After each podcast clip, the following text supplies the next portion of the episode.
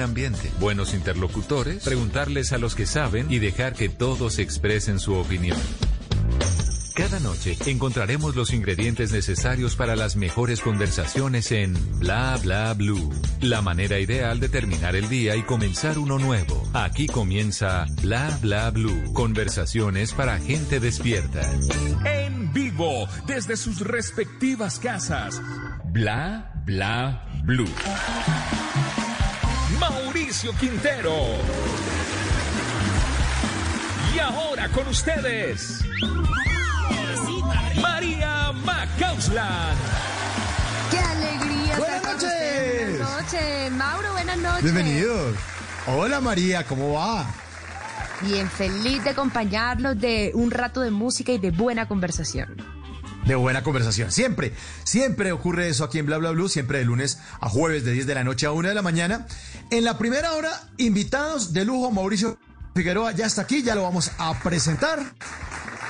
Y en la segunda hora, mis queridos oyentes, no se me vayan a ir, porque después de las 11 tenemos los tutoriales radiales. Hoy, precisamente, las instrucciones para que podamos impactar a cualquier persona con nuestra voz. Todo esto lo vamos a hablar con Alex Pinilla, una de las voces más bonitas que ustedes han podido escuchar en la radio y en la televisión. Oye, me hizo acordar de un amigo al que, con el que trabajé, al que le decíamos cable plancha. Me acuerdo. Cable plancha. ¿Por qué? Porque no servía ni para radio ni para televisión el tipo. Ay, no, Pobrecito. qué pecado. Y para que se queden pegaditos, mis amores, mis oyentes, hoy en Bla Bla Blue ustedes ya saben que es miércoles de música de los años 90. 90. Sí, señora, eso después de las 11. Y también tendremos a la Avenida Gutiérrez de Noticias Caracol Cali con su campaña Salvemos a los Emprendedores y luego un like. Un like de María Macauslan porque mientras descubre la vacuna, María tiene descubrimientos musicales para todos nuestros queridos oyentes de Bla Bla Blue. Así es, preparen sus pies, preparen su baldosa para los que les traigo hoy talento siempre 100% colombiano para ustedes, nuestros oyentes. Y hablando de ustedes, ya saben que después de las 12 de la noche son quienes se toman la palabra aquí en Bla Bla Blue. En la línea, por favor, me hacen el favor y anotan este número 316-692-5274. Esa es la línea de nuestro programa en el que hablamos todos y hablamos de todo. De todo, de todo. Estamos listos entonces y como es música de los 90 y nuestro invitado de esta noche ha dejado huella, pues se ilumina el escenario número 2 de Bla Bla Blue para darle la bienvenida a Joe Vasconcelos. Huellas, bienvenidos. Mujer ingrata, tu traición dejó huellas en mi corazón. Ya que todo parece normal, sigues mintiéndole al corazón. Por eso ponle mucha atención. Dame un beso y no vuelvas más. Y ya que todo parece normal, sigue tu propio camino.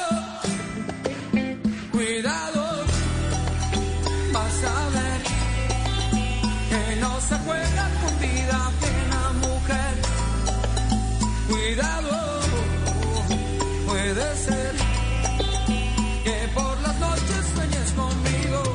Llevo tres días sin dormir. Ay, si llevan tres días sin dormir, pues aquí estamos nosotros con conversaciones para gente despierta. Nuestro invitado ya está listo. eh, y nuestro invitado de esta noche, pues, hizo parte de la exitosísima serie La Venganza de Analía. Y como la venganza es dulce, pues, aquí tenemos al señor Mauricio Figueroa. Bienvenido a Bla Bla Blue. Mauricio, buenas noches. Hola, buenas noches. Un saludo para toda esa gente que a esta hora está escuchando ese maravilloso programa porque de verdad que es muy entretenido. Lengua, lengua, lengua. Tan bello, Mauricio, de entrada echándonos flores. Pues también te echamos flores a ti. Gracias por aceptar esta invitación aquí a Bla Bla Blue, a un hombre que tiene tanta experiencia y sobre todo tanto talento que nos ha cautivado en la pantalla chica con esos personajes tan magníficos. ¿Cómo te trata esta cuarentena? ¿Cómo va Medellín? Bueno, Medellín va muy bien, es muy lindo, es una ciudad con mucha cultura cívica, esa es la palabra clave de Medellín. La gente es cívica. Aparte, es una eh, ciudad con mucho árbol, con mucha naturaleza, bonita, de por sí lo que Muy verde. construyen. Lo que se proponen hacerlo, lo hacen. Y lo hacen en el tiempo y con la plata. Entonces se ve, entonces uno paga el impuesto, hace todo eso. Y la gente es muy cordial, es amable. Esa naturaleza del antioqueño y del medellinense no se ha perdido. Entonces, esa fue una de las cosas por la- las que decidí venirme a vivir a Medellín, aunque tengo mi, sede de trabajo en Bogotá. Medellín es maravilloso, pero la cuarentena sí, pues cual- cualquier ciudad, cualquier país y cualquier sitio con cuarentena es aburridor y maluco. Totalmente, totalmente. Hasta la ciudad de la eterna primavera puede darle a uno un poquito de nostalgia. Y hablando de nostalgia, Mauricio, eh, de todos esos personajes, yo quiero hacer aquí un recuento porque es que es impresionante eh, este recorrido, ¿no? Eh, eh, Francisco el Matemático, la Baby Sister, la Caponera, mejor dicho, podríamos seguir. ¿Cuál es ese personaje que todavía llevas en el corazón y por el cual te reconocen todo el tiempo? Mira, ha- hay tres personajes. Yo llevo una carrera muy larga, son 47 años, aparte que he hecho más de 60 producciones entre telenovelas, eh, Wow. eh, seriados, hice radio, todas las escalas del arte escénica y del arte de video, de audio y de video, radio, televisión, teatro, cine, todo lo que tú quieras, fui presentador, bueno, he hecho todas las, eh, además cumpliendo los, los requisitos de licenciatura del Ministerio de Comunicaciones, del Ministerio de Educación, del Ministerio de, Comunicaciones, bueno, de- en fin, pero el, hay tres cosas que en este transcurrir, trasegar de cuarenta y pico de años, fueron tres partes que me marcaron mucho.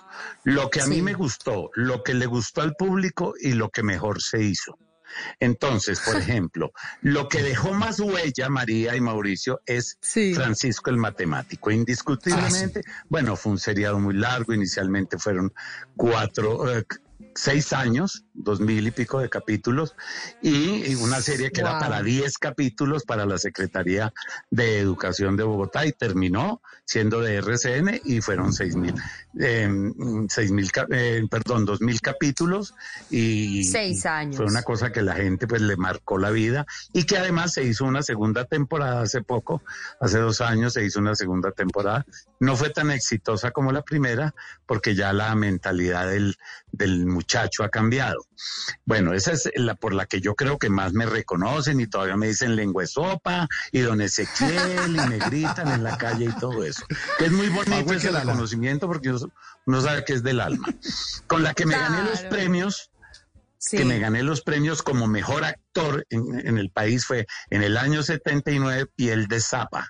Piel de Zapa, una Sí. novela de Honorato de Yo me acuerdo de esa. Que la estudiamos en el colegio. Entonces, y, y fue una novela hecha con 20 centavos, era de Punch, la producía Punch, y, y hecha con 20 centavos, pero fue el éxito.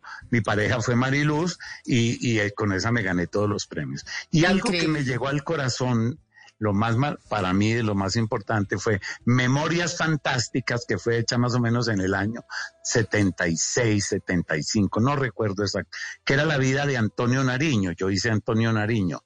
Anteriormente, cuando hice esa novela, yo tenía mi nariz larga, no me la había operado.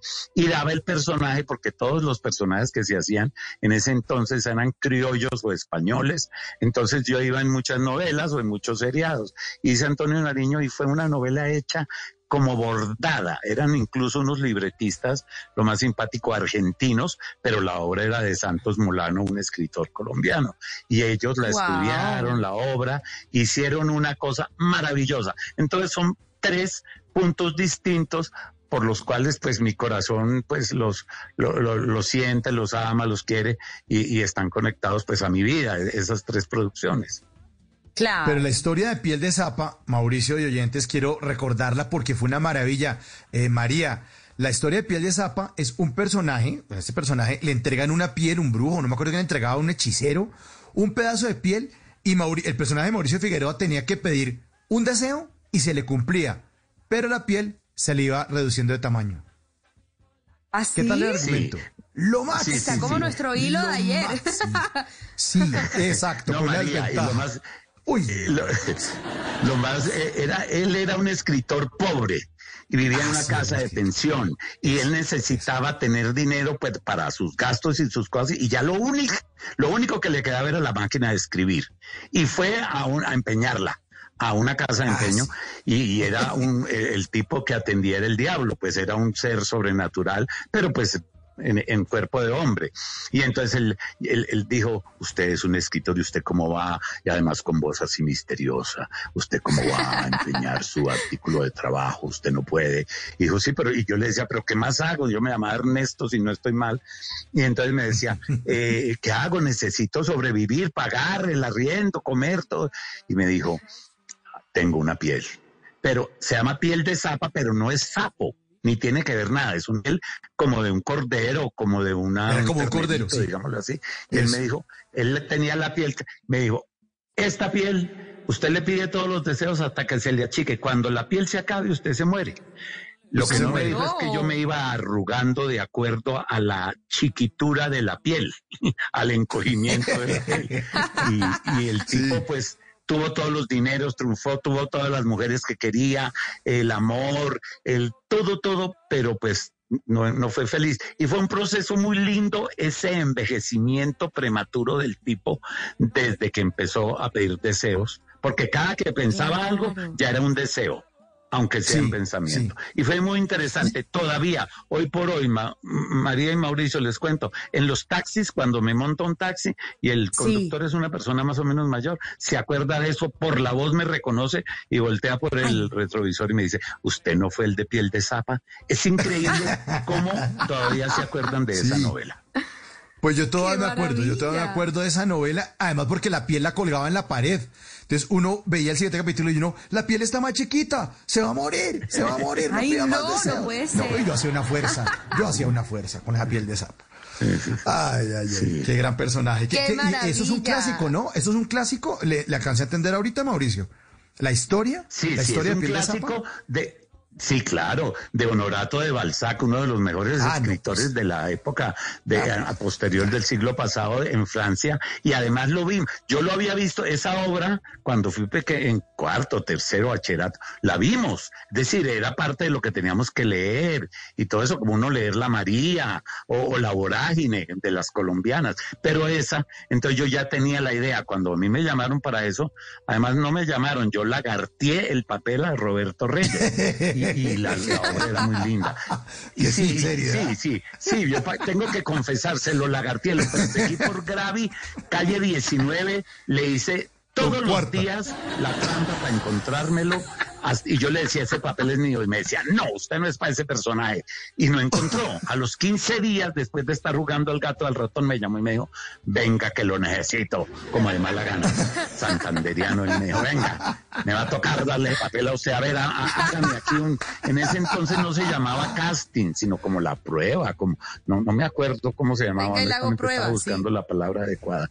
Y, y le hice y quedé, y la hice con la con Mariluz, que fue una compañera maravillosa, y cantaba y ella hacía el tema de la, de la novela, y además es la esposa de Roberto Reyes. Sí, Wow. la esposa. Y se ganó la prueba, mejor dicho. No, y no solamente eso, sino que me gané. Uno dice que los premios no importan, que no valen, que, que, que el aplauso es el mérito. Sí, la verdad uno trabaja por el aplauso, eh, por la satisfacción de hacer las cosas bien, pero uno sí Total. necesita que le, que le revaliden Que le su reconozcan. trabajo y su talento, que le reconozcan. Entonces el premio, a mí ya me habían nominado a, a 10 pa- cosas y siempre me ganaba o Álvaro Ruiz o Carlos Muñoz o Alfredo González de los vigentes de esa época, que eran unas catedrales, pues gracias a Dios yo fui como intermedio entre los de ahora y los del pasado. Y cuando a mí me dijeron, y estaba nominado, era la terna, que me lo había ganado, fueron por mí a Sí. Cartagena, yo no iba a ir a la entrega de premios, porque además en ese momento que se estaba haciendo piel de zapa, estaba con RTI piel de zapa de Punch. Y RTI tenía la abuela, que la abuela acabó con todo. el único Uy, qué premio que no se ganó RTI ni la abuela fue el de el protagonista hombre que me lo gané yo. Y entonces yo no creía hasta que Fernán Martínez Maecha, que después manejó a Julio Iglesias y a mm, toda la, la playa de, grandes, artistas, de cantantes nuestros, que él era el director y era como de la junta directiva de la APE, que era Asociación de Periodistas del Espectáculo. Ya no existe, que era una cosa muy válida porque eran todos los periodistas del país y ellos daban su votación. Y él fue el que me fue a buscar a Cartagena, yo estaba como de vacaciones, por eso era como en noviembre, y me dijo, te lo ganaste, ve, ve, porque yo dije, no voy a ir a ser segundo por allá, tercero. Princeso o A que lo. No, no, no, no. que era virreino. Oiga, Mauricio, pero usted, ojo, usted le pidió a la piel de zapa la eterna juventud. Usted siempre está joven. Porque es que ahorita nombró a Álvaro Ruiz, un poco de gente que ya, eso ya se habla desde el finado. Pero usted sigue joven, lleno de energía. ¿Usted le pidió un deseo de esos a la piel de zapa o no? Diga la Pues verdad. No sé, pero mira, eh, Mauro, la verdad y María, te les digo, es, es increíble. Yo, uno tiene su vanidad y tiene su ego y todo, pero no, yo no vivo en función de eso. Ni tampoco me, por ser actor o artista me siento superior a nadie. Nada. Para mí es una ocupación.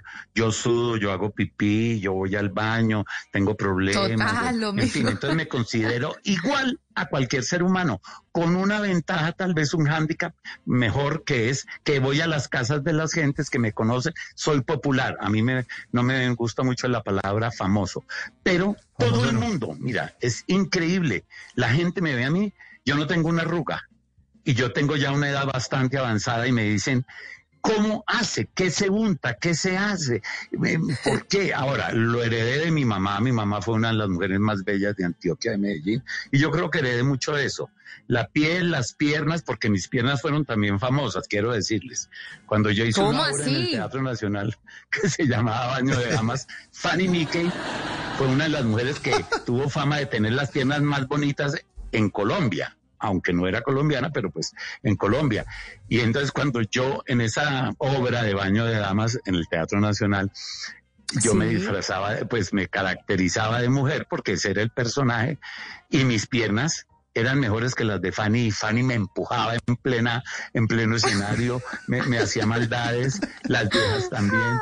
Entonces, y eso es herencia, herencia. Tengo mucho pelo, por familia, por Figueroa y por Restrepo, muy buena piel. Y entonces de verdad la gente se queda aterrada, ¿no? Me, me dicen, usted está mejor, más joven, mejor dicho, que hace 15 años o 20 años. Piel No de sé. zapa, piel de Entonces, zapa, diga la sí, verdad. Piel de Diga la verdad. zapa. Sí, Sí, diga sí, la verdad. Le pido un deseo. Pero mejor no me- dicho, también, también no nada, no me he hecho nada todavía. Él ya confesó, ya confesó aquí. Y, y- y al final también yo creo que hace parte de, de ese bienestar eh, dedicarse a lo que uno ama, porque como uno se siente internamente, así se ve uno por fuera, y ese es tu caso, y que nos, mm, rápidamente nos mencionaste que no solamente fue actor, también fue presentador, fue modelo, todo lo que tiene que ver como con esa parte artística, y también pasó mucho en una época en los 80, cuando decidiste irte a Estados Unidos, precisamente pues después de Piel de Zapa, que fue en el 79. ¿Cómo fue para ti explorar este mercado y llegar allá y enfrentarte a otros retos? Pues primero que todo fui el primer modelo de este país, antes de ser actor.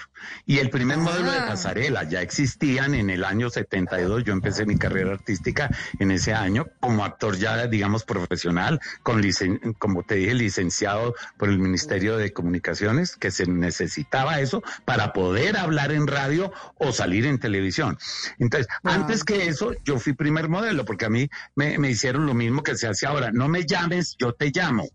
Entonces me tuvieron así, entonces yo dije, me tengo que dedicar a algo. Me fui a vivir a Estados Unidos seis meses, volví, volví con un look diferente. No se usaba que hubieran modelos de pasarela, pero en Colombia hubo un señor que se inventó el modelaje en pasarela de hombres, que fue Alonso Restrepo, que, el del dueño del paraguas rojo. Los papás de ustedes Sí. de golpe saben de eso, un almacén muy famoso. Y él fue el primero en hacer desfiles de modas con hombres y mujeres. Antes solo las mujeres desfilaban. Los modelos existían en video o en fotografía, en, en- la prensa, en las revistas. Exacto, o en un Entonces, Yo fui comercial, el primer modelo. Después también fui el primer que se empelotó y eso fue el escándalo mayor porque me desnudé para una entrevista en un periódico. El periódico no era el mejor. Eso es como. ¿Y cómo fue eso? ¿Le, pro- ¿Le digamos. propusieron? Quítese la ropa y tú dijo, pues sí, me le mido. ¿O cómo fue? Sí, pues es que María, en ese entonces yo era talla 28, eh, a mí yo no le he tenido como miedo a la desnudez del cuerpo, dime, el, el cuerpo es normal, natural, me ducho. y más para un actor, es su en fin.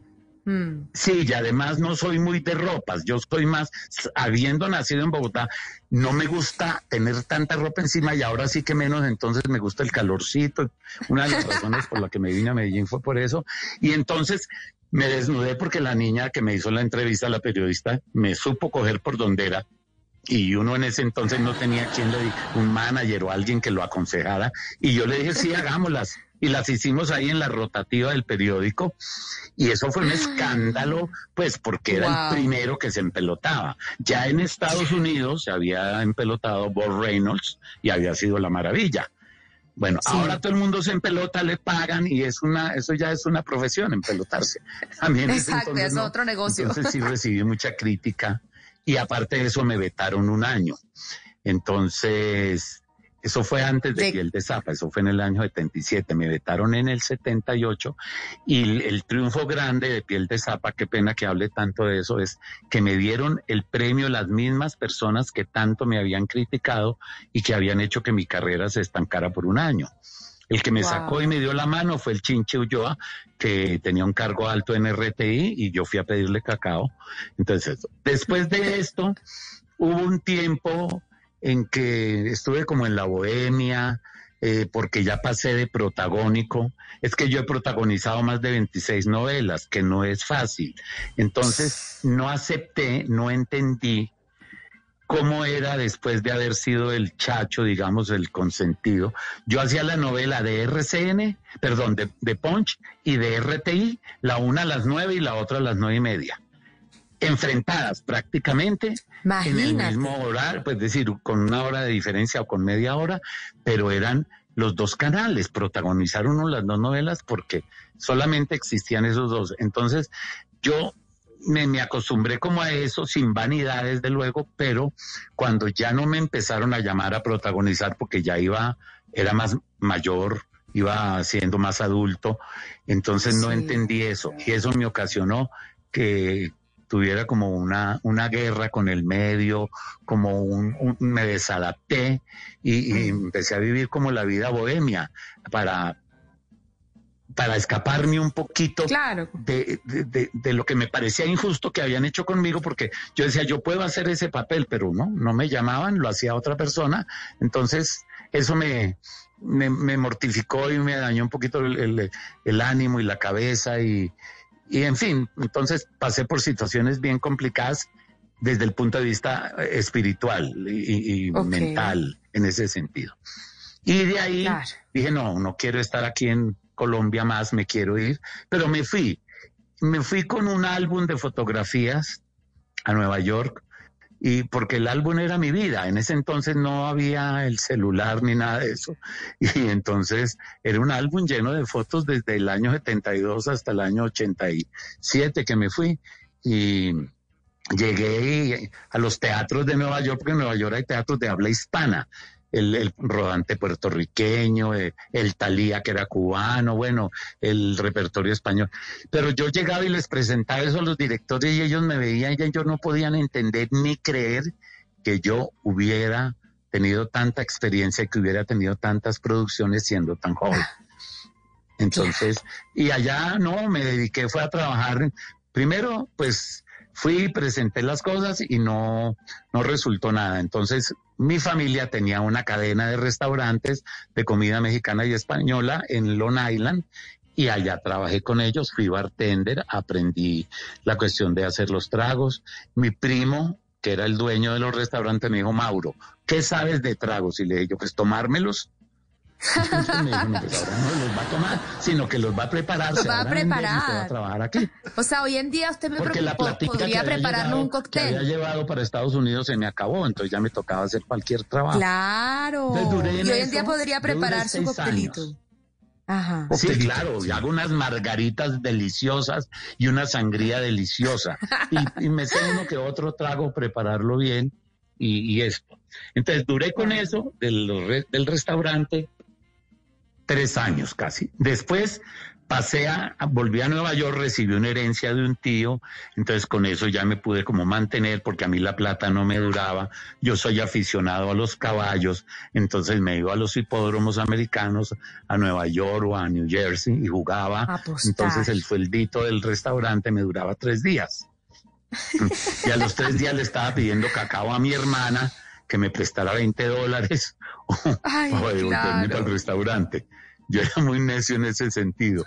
Y entonces ya después tuve la fortuna de recibir una herencia de un tío en Colombia eh, y nos mandan, pues la, la traduje a dólares y, y ya me fui a vivir nuevamente. Viví en un pueblo, primero viví en un pueblo de, de Long Island que se llamaba Greenport en New York y luego ya me fui a Nueva York y viví en Nueva York, Nueva York. Y ahí me encontré con amigos colombianos, periodistas y gente del medio y di clases, fui presentador, entré al medio, pero latino, latino colombiano. Fui profesor Claro. y puse una escuela que se llamó Charlie Chaplin y la tuve tres años hasta que me regresé a Colombia. Esa es mi Wow. historia de los Estados Unidos.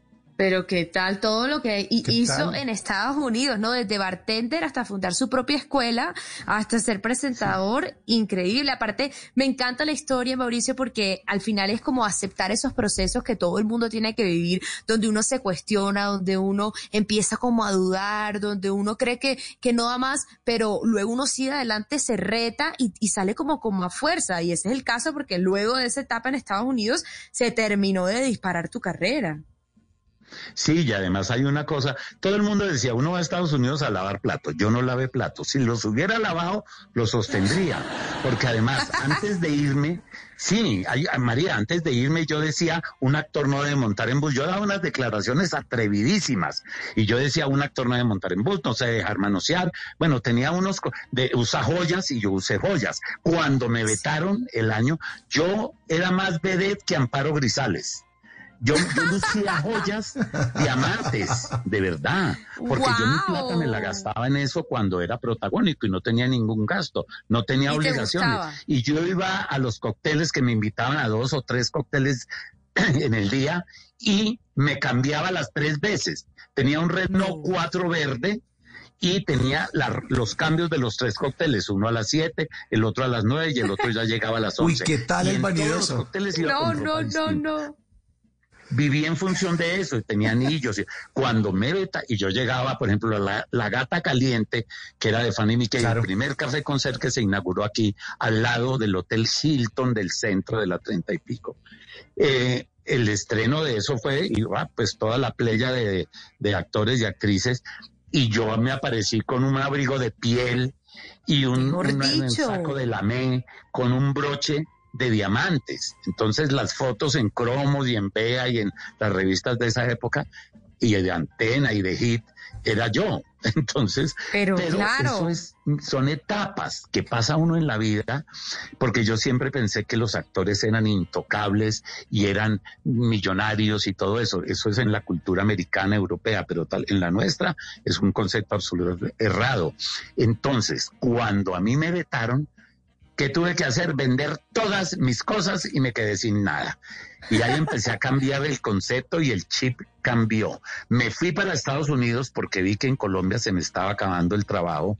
Entonces dije, no, yo me voy a ir porque aquí no voy a pasar, pues aquí no voy a mostrar el cobre ni a pelarlo ni nada. Me prefiero en Estados Unidos. Si tengo que hacer otro tipo de oficio, me voy para allá. Me fui para allá y entendí, allá me di cuenta que el basurero, el obrero, el maestro de obra son los que más ganan. Y allá no importan esas clases sociales, sino el trabajo Total. que tú hagas, el sudor, lo que tú realmente sabes y el empeño que le pongas a las cosas y tienes todo el dinero del mundo y vives maravillosamente bien. Sí. Eso, pues, es. Ahora, no es la vida para uno porque uno de todas maneras en otro país usualmente es ciudadano de segunda. No tiene los contemples que uno tiene aquí. Yo salgo a la calle y la señora es fanática y voy al supermercado y no hago cola de golpe y me en el banco me atienden primero. Estas prebendas no las tiene uno en otro país.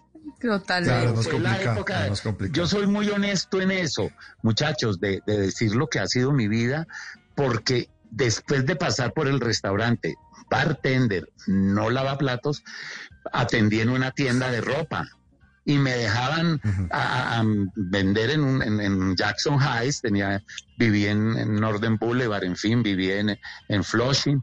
Eh, después poner la escuela y regresar a Colombia después de ocho años casi y volver con más fuerza, lo que dice María, y tomar el impulso y todavía estar vigente, eso no es fácil. Claro. Y todavía está vigente. gracias a la vida. Meritorio, total. Y así, Meritorio, meritorio. como, como piel de zapa, llegaste con una nueva piel, llegaste ya con, con- con otra, otra aire, otra cosa, ¿no? Cambió, cambió. Oiga, María y Mauricio. Pero mire, a propósito de Nueva York, llega aquí Simón Hernández a Bla Bla con una de las voces que le cantó a Nueva York, una de las voces más hermosas del siglo XX. Simón Hernández, adelante, bienvenido. Fly me to the moon, let me play Lo conocían como la voz. No en vano, era la mejor de sus cualidades, aquella con la que era capaz de enamorar y cautivar a millones. Frank Sinatra tenía ese algo, esa voz que lo hizo ser uno de los mejores cantantes del siglo XX. Nació el 12 de diciembre de 1915 en Nueva Jersey, Estados Unidos, y fue hijo de inmigrantes italianos de clase media. Sinatra comenzó su carrera tras participar y vencer en un concurso de radio. Esto fue luego de ganarse la vida como pudo y de coquetear siempre con el mundo del espectáculo. Poco a poco se hizo popular, especialmente entre las quinceañeras de la época. Su nombre comenzó a sonar por todo Estados Unidos, no solo por su capacidad como cantante, sino por su desordenada vida privada. Tanto que en 1938 fue detenido por tener relaciones sexuales con una mujer de buena reputación que vivía sola. En aquel tiempo esto era delito. Tuvo que pagar 1.500 dólares de fianza, pero días más tarde se supo que la mujer en realidad estaba casada, por lo que le tocó pagar 500 dólares más para conservar su libertad. Siempre estuvo al límite, sus relaciones con la mafia no lo dejaban bien parado. A pesar de todo, su voz cautivaba y encantaba en todos los escenarios y estudios de grabación. A propósito de esa voz, hoy miércoles en la segunda hora de Bla Bla Blue hablaremos de esas instrucciones para impactar con su voz, con un invitado de lujo, Alexander Pinilla, locutor comercial con más de 20 años de experiencia y director general de uno de los centros de entrenamiento de voz más reconocidos de Colombia, el locutorio. Mientras son las 11 de la noche y aprendemos mucho más de nuestra voz, creo que lo justo es recordar otra canción de la voz de Frank Sinatra. And now the end is near, and so I face the final curtain. My friend, I'll say it clear, I'll state my case. Nunca te irás a la cama sin aprender algo nuevo. Bla bla blue.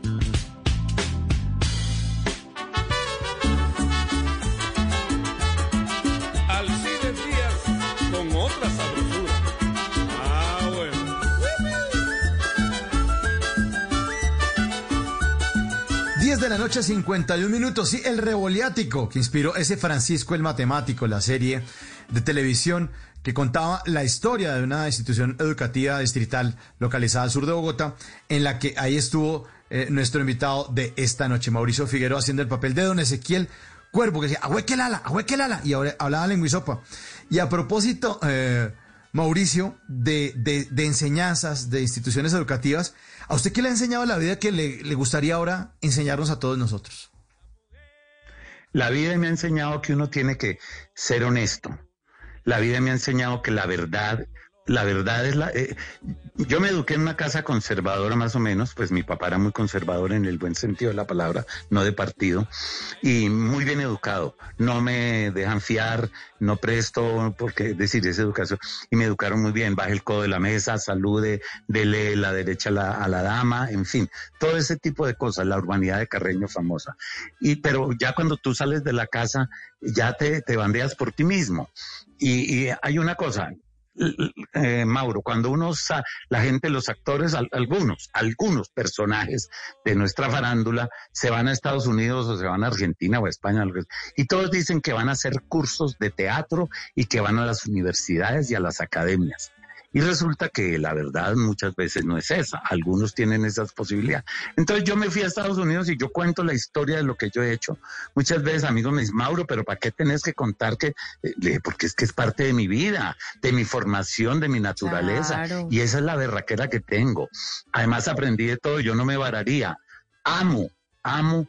Eh, estar en mi profesión todavía. Soy hasta los tuétanos actor y, soy director porque tuve escuela, porque le enseñé. Además, uno no se debe quedar con el conocimiento, Mauro y María. Uno debe transmitirlo, enseñarlo. Esa fue una de las cosas bonitas con Francisco el matemático, que fueron una oleada de muchachos jóvenes y todos me tenían un respeto y un cariño y yo les traté de enseñar lo máximo y hoy todos son absolutamente talentosísimos y maravillosos. Para mí la vida, lo más importante es no deberle a nadie, es decir, tener la vida en paz, la tranquilidad, que eso yo lo que creo que me ayuda a que no me arrugue.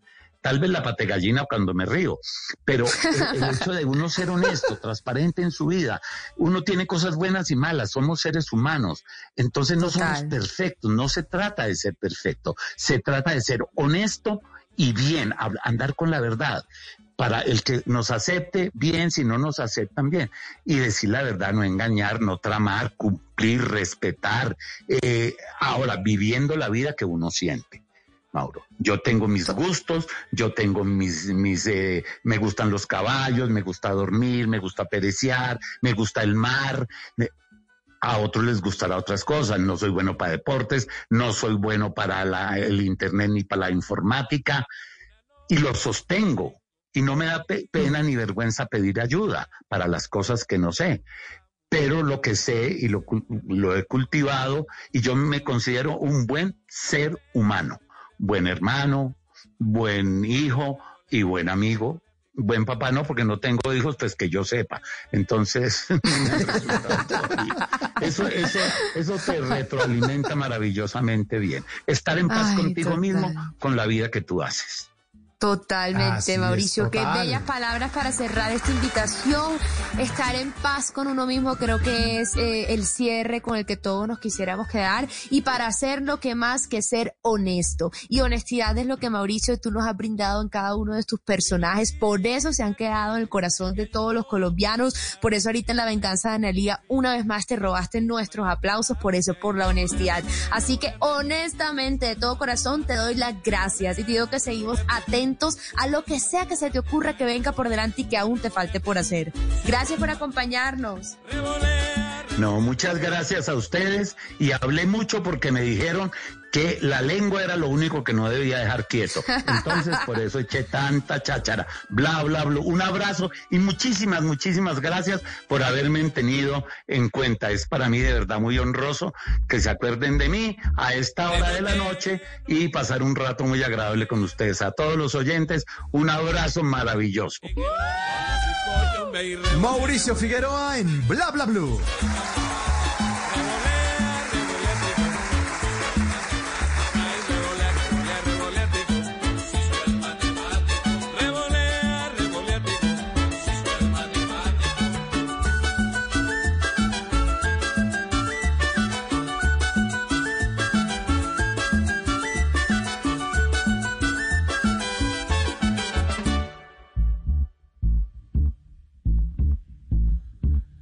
Tengo 10 de la noche, 56 minutos.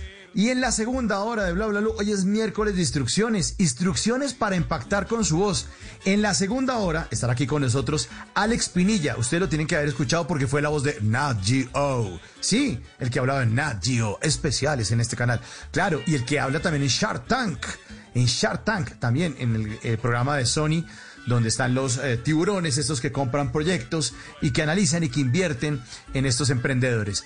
Es una voz muy famosa que cuando ustedes la escuchen en la segunda hora van a decir, ah, ya sé quién es. Pues él va a estar aquí para todos ustedes hablando de un tema clarísimo, instrucciones para impactar con su voz. Es posible tocar a la gente con sus palabras, pero hay que saber proyectarla, pararse, respirar, mirar al público y seducirlos y lograr todo lo que usted quiera a partir de la voz.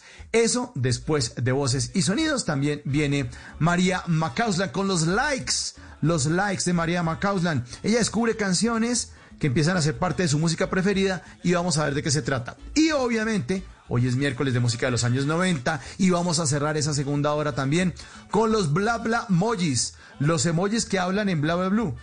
O sea, ponemos una, un, trinamos emojis, la manera de jeroglífico, quieren decir cosas. Y el tema de hoy, el tema de los bla bla de hoy es, son canciones de plancha, canciones de música para planchar. Los trinamos y jugamos al aire con todos nuestros queridos oyentes, porque aquí hablamos todos y hablamos de todo. Viene voces y sonidos y ya regresamos.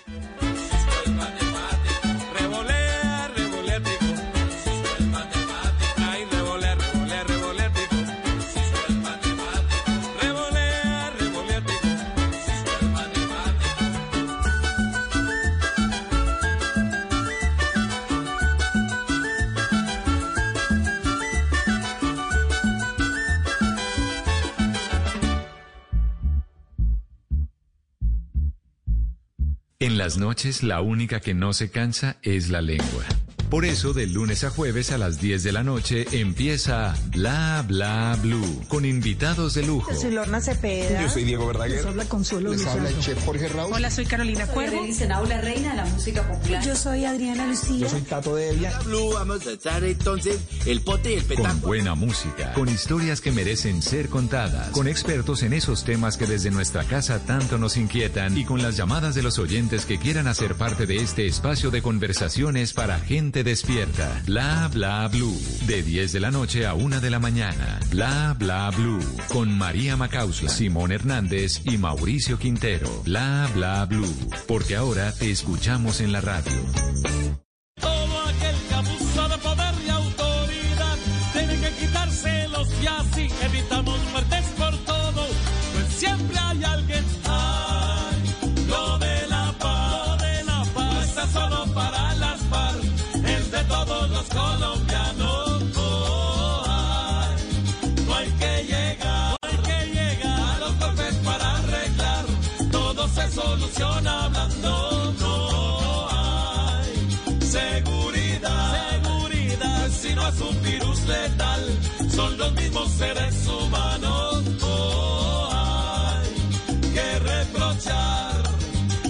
y la brutalidad sin estar generalizando.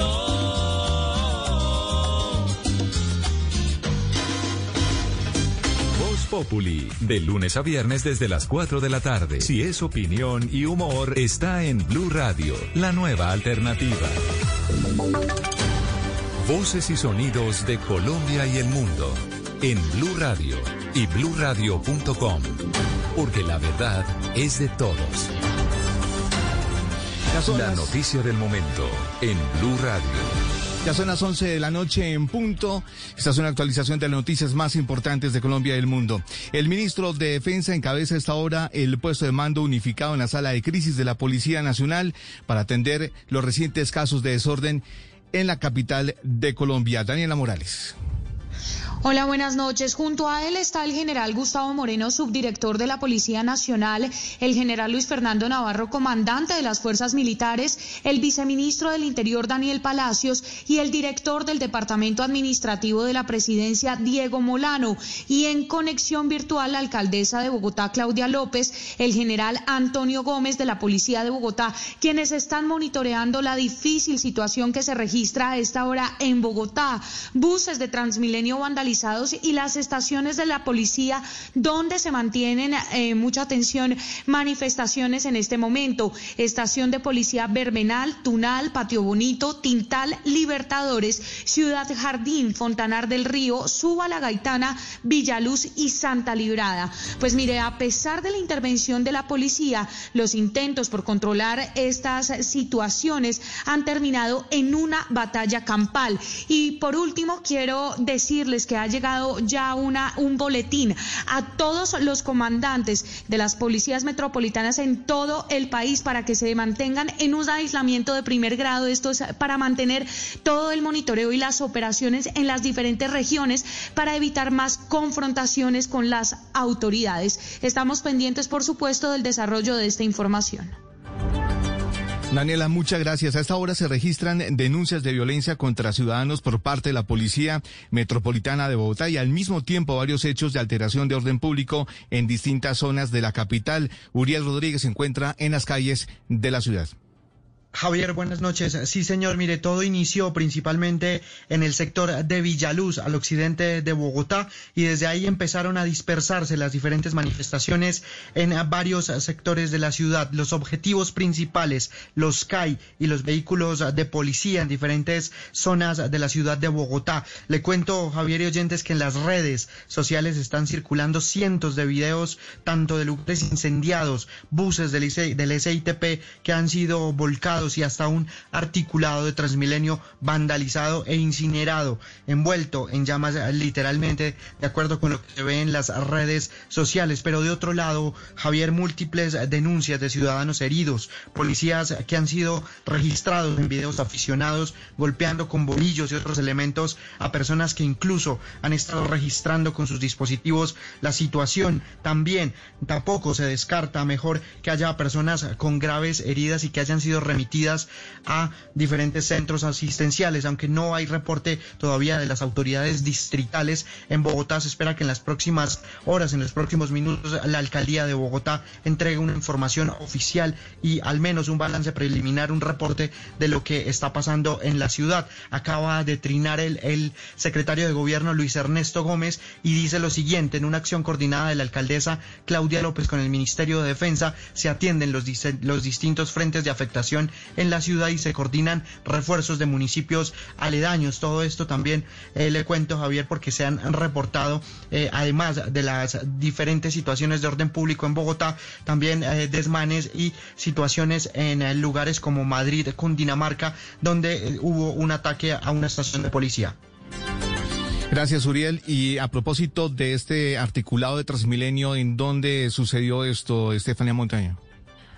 Javier y oyentes, mire, Transmilenio informa que este hecho ocurrió en Bosa, exactamente en la autopista sur con calle 59 en la estación de Bosa, la estación. Sin embargo, en este momento se está haciendo un barrido y un conteo general del sistema de buses troncales y zonales, que, serían los de SITP y también los que son naranja, para tener exactitud de cuántos articulados han sido afectados y quemados. Pero por otro lado, los eh, en las redes también reportan que hay bastante aglomeración de buses de Transmilenio, claramente esto por todos los problemas que está presentando en este momento la ciudad, Javier. Estefanía, muchas gracias. Seguiremos con el desarrollo de estas y otras noticias en Blue Radio. Mientras tanto, eh, desde la Federación Nacional de Departamentos se propusieron al gobierno eliminar la ley de garantías para las próximas elecciones con el fin de reactivar con urgencia la economía en las regiones tras eh, pasar la pandemia del COVID-19. Kenneth Torres. Para el 2021 está previsto que inicie a final de año la ley de garantías y durante este periodo las entidades del Estado, junto a las gobernaciones y alcaldías, no podrán realizar contratación, por lo que durante un encuentro en la ciudad de Bogotá, varios gobernadores plantearon suspender esta ley de garantías durante el próximo año. Creemos que hay una oportunidad muy valiosa en el trámite que se está haciendo de la reforma al Código Electoral y creemos que es el escenario propicio, y le hago esta petición en nombre de los gobernadores de Colombia, para que veamos la posibilidad de eliminar la ley de garantías. Tenemos para los próximos años las elecciones parlamentarias, la primera y segunda vuelta presidencial y posteriormente las elecciones locales. Los gobernadores señalaron que este año las gobernaciones perdieron más de 3 billones de pesos al no estar activo el comercio. 11 de la noche y 6 minutos, el Senado aprobó la conciliación del proyecto de ley de regalías sin el polémico artículo sobre el fracking. Marcela Peña. El proyecto permitirá una mayor asignación de regalías a los municipios productores de hidrocarburos y minerales, una asignación a la protección ambiental y también la participación de la oposición en la comisión rectora del sistema. La senadora Maritza Martínez. Las comunidades étnicas mantienen su participación en el OCAT regional con voto en los proyectos de inversión que requieran consulta previa. Por su parte, el ministro de Minas y Energía, Diego Mesa, asegura que habrá más autonomía de las regiones y recursos para la reactivación económica. Creo que esta es una victoria de todos y para todos los habitantes de, de las regiones de Colombia. Solamente falta la aprobación del texto conciliado de la Cámara de Representantes para que se convierta en ley. Y sigo con usted, Marcela, porque Movistar tendrá que pagar una sanción de 263 millones de pesos por multa luego de que por culpa de esa compañía le negaran un crédito a uno de sus clientes. Y es que la compañía consultó varias veces el historial crediticio de esta persona sin pedirle permiso y con el objetivo de venderle mejoras a su plan de comunicación móvil. Al final, el usuario trató de pedir un crédito con la banca y se lo negaron por un bajo score crediticio. La Superintendencia de Industria y Comercio le pide hoy a Movistar que tome medidas pertinentes, útiles y efectivas para evitar que esto se repita porque no es la primera vez. 11 de la noche y 7 minutos. El próximo domingo 18 de octubre se aplicarán las pruebas Saber 11 calendario B y validación del bachillerato académico que habían sido aplazadas a causa de la situación sanitaria del país. Camila Carrillo. A estas pruebas serán citadas las más de 102 mil personas que iban a presentar los exámenes de Estado el pasado 15 de marzo, pruebas que fueron aplazadas a causa de la pandemia, según informó el ICFES. Estas pruebas son las del Saber 11, calendario B, prueba presaber para grados noveno y décimo y la prueba validación del bachillerato académico. De acuerdo con la directora general del ICFES, Mónica Ospina, con la decisión del Gobierno Nacional de retornar a la nueva normalidad, se ajustó la operación del ICFES para aplicar un protocolo de bioseguridad que permite presentar la prueba con todo todas las medidas de prevención posible. El ICFES también aclara que a pesar de que el decreto 532 de 2020 eximió a las personas inscritas al examen Saber 11 del requisito de presentarlo para acceder a los programas de pregrado, todos los inscritos deberán aplicarlo el 18 de octubre. Desde el 2 de octubre todos los inscritos también podrán consultar la citación a estas pruebas. 11 de la noche y 9 minutos. La ampliación de estas y otras noticias, encuéntrelas en blurradio.com. Sigan en sintonía de Bla Bla Blue, conversaciones para gente despierta. El mundo nos está dando una oportunidad para transformarnos, evolucionar la forma de trabajar, de compartir y hasta de celebrar. Con valentía enfrentaremos la realidad de una forma diferente, porque transformarse es la nueva alternativa. Blue Radio. Ahora, más héroes que nunca. Después de la cuarentena, regresa la Superliga. El mejor regalo en amor y amistad, el fútbol. Sobre el palo de la Este 11, partido de vuelta. América Junior en Blue Radio. La nueva alternativa. Desde el cuartel de la justicia. Blue Radio. Eres un romántico empedernido. Sabes que por amor haces lo que sea. Incluso cocinar las más ricas pastas. Y traer a tu casa una de las ciudades más románticas del mundo. Donde Romeo y Julieta se amaron por siempre. Sin duda, eres un campeón. Una de las capitales mundiales de la ópera. Para ti, nada es imposible. Apuesto a que eso no se lo esperaba. Pastas Verona. Si sabes de amor, sabes de pasta. Trabajamos pensando en usted. Todo aquel que abusa de poder y autoridad tiene que quitárselos y así evitamos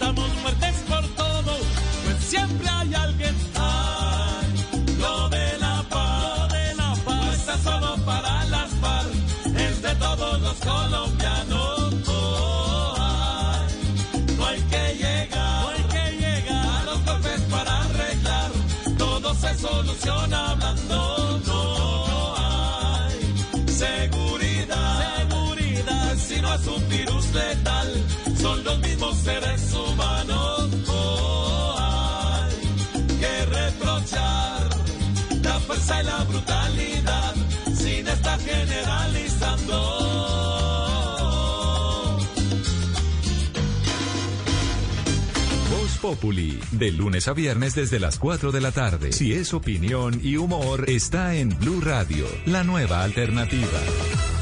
La número uno del show Caracol llega a Bla Bla Blue.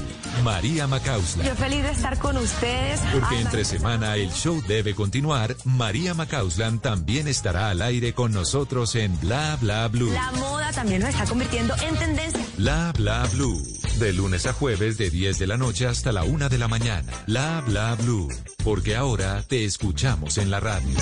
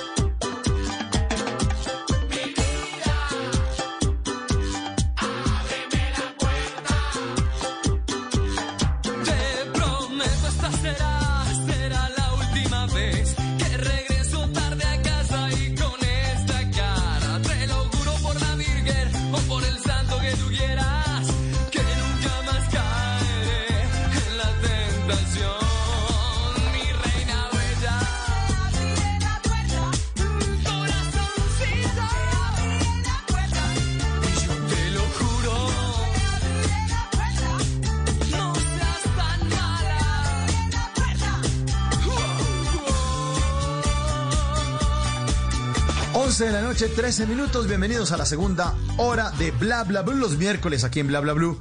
Es música de los años 90. Jorge Cárdenas de 1998. Ábreme la puerta. Y si a usted no le abre la puerta, de pronto es que tiene problemas con la voz. Hoy es miércoles de instrucciones. Instrucciones para impactar con su voz. De eso estaremos hablando en esta segunda hora. María, y hemos puesto una encuesta para que nuestros oyentes eh, participen. Aquí hablamos todos y hablamos de todo en bla bla bla. Totalmente, totalmente. La encuesta en arroba Blue Radio Co fue a propósito del tema de esta noche aquí en Bla Bla Blue. ¿Le teme usted a hablar en público? Pues ya tenemos más de 1500 votos y le cuento a Mauro oyentes. Sí. Le teme hablar en público 41.4% y no 58.6%. Figúrese, tenemos eh, seguidores Ah, y bueno. oyentes y una familia que le gusta hablar en público. Sí, le gusta, le gusta. Lo que pasa es que uno puede decir aquí desde la comodidad de la encuesta que sí, que sí, que sí, pero cuando uno lo para enfrente a un auditorio, bueno, ahí Total. puede ser mucho, mucho más complicado. Eh, porque eh, fíjese, María, que en estos tiempos de pandemia, de solo poder hablar por Zoom durante unos minutos eh, y dejar una buena impresión en los demás, pues en esta era de marca personal, pues hay un instrumento que todos interpretamos a diario, pero pocos saben manejarlo con destreza y es la voz, ese gran instrumento. Es la voz totalmente. Y Mauro, tú hablabas de auditorio, pero ahorita Zoom es digital, pero ese es nuestro gran escenario. Ese es eh, eh, eh, donde está todo ese público y esa audiencia es digital, pero sigue ahí. Y a esa audiencia es posible que la podamos tocar con las palabras y lograr realmente conectar o incluso que ellos queden sorprendidos eh, o que empiecen a responder como uno quiere o como uno necesita para transmitir cierto mensaje. Y a la hora de pararnos ahí frente a esa camarita de Zoom, de lo que sea que usted use para comunicarse, en el momento de exponer una idea, a los pocos segundos eh, ya se puede desconectar. Se puede desconectar la persona que está ahí al frente y así nos encontremos con una persona en el, en- en, yo no sé, en el taxi o en la entrada de un ascensor. Necesitamos dejar una buena impresión y para eso hay algo muy clave y es controlar nuestros nervios. Bueno, que tiemble el público, pero no la voz. Por eso esta noche hemos invitado a Alexander Pinilla, locutor comercial, tiene más de 20 años de experiencia, ha sido voz de marcas y canales de televisión como Nat Geo, Fox, Mastercard, Visa, McDonald's, Shark Tank Colombia, de Sony, entre muchas otras. Alex es, también es el creador y fundador y director general de uno de los centros de entrenamiento de voz más conocidos de Colombia y en América Latina, se llama el Locutorio, es el gimnasio de la voz y la comunicación. Alex, buenas noches y bienvenido a Bla Bla Blue. Mauro, ¿cómo está? ¿Bien o no? Muchas gracias, María. Hola, a Diego, a Ricardo, a Simón. Muchas gracias por la invitación. Muy contento de estar acá con esas conversaciones para gente despierta y para voces despiertas. Eso. Sobre todo voces despiertas. Sí, bueno, sí, sí, sí. instrucciones para impactar con la voz, papel y lápiz todo el mundo. ¿Qué hacemos? ¿Cómo es? ¿Cómo sería? ¿Cómo solucionamos esta nueva realidad? ¿Cómo sería? ¿Cómo sería? ¿Cómo es? bueno, ¿Cómo lo que- a mí me parece que lo que estaban hablando ahora es muy importante. Eh, bueno, me sorprende primero la encuesta de, de- de que haya más personas que no tienen miedo. Yo creo que lo que dice Mauro es verdad. Es como que los quiero ver antes de, dos pasos antes de salir al aire, de, de subirse a un escenario o, o antes de que prendan Zoom. Entonces yo creo que lo primero en este mundo, como decías, de marca personal y donde las marcas quieren ser personas y las personas quieren ser marcas, queremos ser marcas, pues hay un diferencial, hay algo que nos hace únicos. Y creo que hay que empezar por ahí, saber que mm, no hay una voz igual a la otra. Entonces, si nosotros queremos mm, dejar un- una huella o generar una recordación, pues hay que reconocer la voz como algo único y, y- y- y- e importante a la hora de hablar de marca, por decir de alguna manera, marca personal. Y, y muchas personas no, no tratan bien a su voz, o sea, no les gusta su voz y yo creo que si a uno no le gusta su voz, no le gusta su historia, no le gusta su mensaje, no le gusta lo que está comunicando. Entonces yo creo que lo primero es, si hay algún inconveniente con la voz, como hacer las paces con la voz, porque pues nada revela tan fiablemente el carácter de una persona como su voz. Eso es una frase de Benjamin Disraeli, entonces eso como pa- para arrancar. Lo, lo, lo otro es que lo que pasa en el cuerpo, lo que pasa en las manos, lo que pasa con lo que me rodea, con, también pasa en la voz. O sea, la voz es un instrumento que refleja el estado de ánimo a través del tono, es un instrumento para conectar emociones, eh, como tú dices, para tocar, no se ve, pero toca, ya sea en Zoom, ya sea en radio, ya sea pre- en- en la presencialidad. Entonces, sí darnos cuenta que no es solo la voz, sino que está conectada con las emociones, con lo que nos pasa alrededor, como estamos Claro. sentados. Hay veces que nos llaman y, no sé, me llama Mauricio, llamo a Mauricio, ¿qué hubo? A las dos de la tarde, Mauricio, ah, ¿estaba dormido? ¿Qué? ¿Lo cogí dormido? No, estaba mal sentado, estaba mal acomodado. Entonces, lo que pasa en el cuerpo, lo que pasa en el movimiento eh, en nuestras manos también está pasando en la voz. Entonces, ya después podemos hablar de, pues, que es un músculo que necesita entrenarse.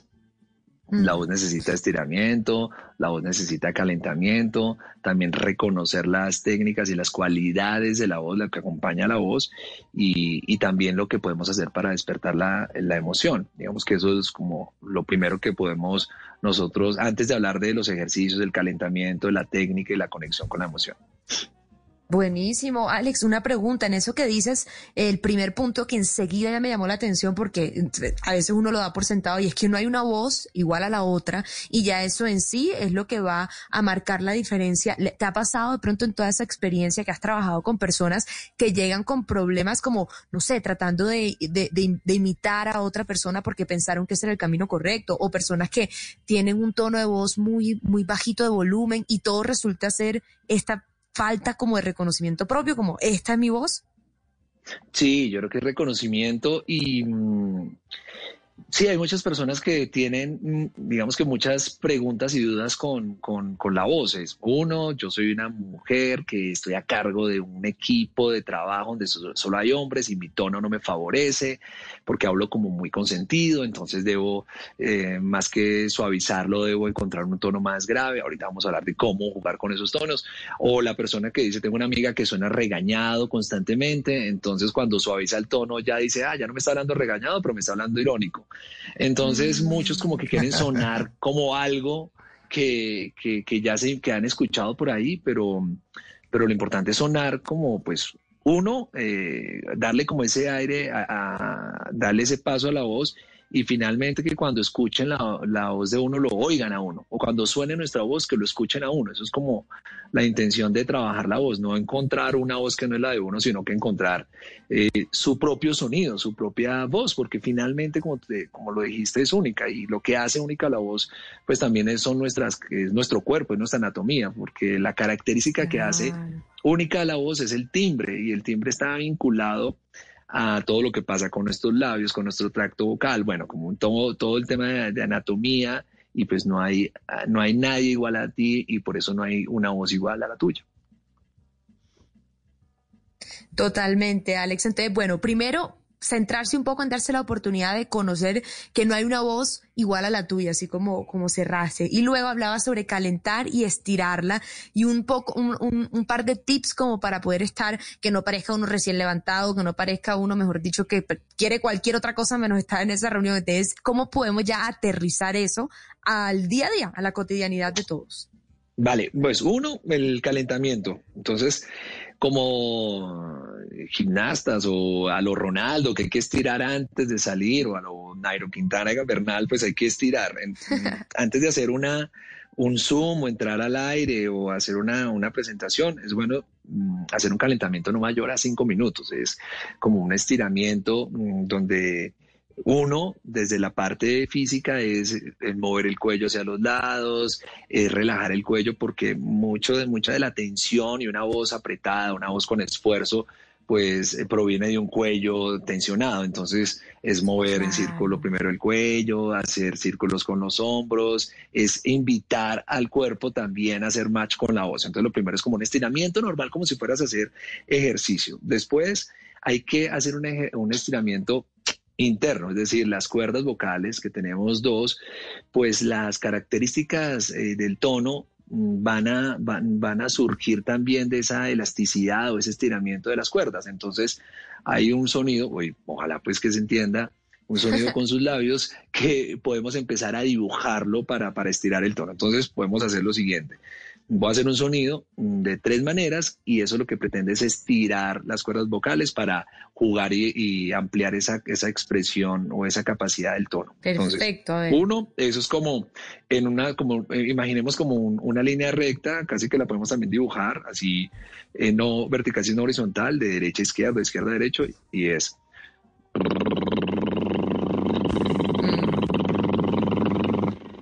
Ya, uno va a hacerlo brevemente, calentando el carrito.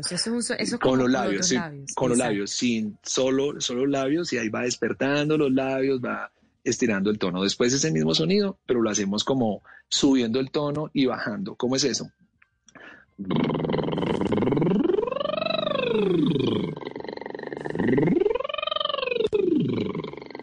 Entonces ahí seguimos estirando. Y lo otro es como montañita, subo una montaña y regreso con el tono. Entonces arranco desde el tono más grave, que es como acá, hola, conversaciones para gente despierta, es un tono como grave. Entonces acá va desde abajo hacia arriba.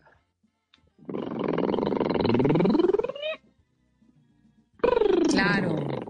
Eh, y eso es un estiramiento que deberíamos hacer siempre antes de entrar eh, a, comunicar en Zoom, en Teams, en Meet, eh, hoy por Teams, mañana por Meet, por donde sea. Y después el,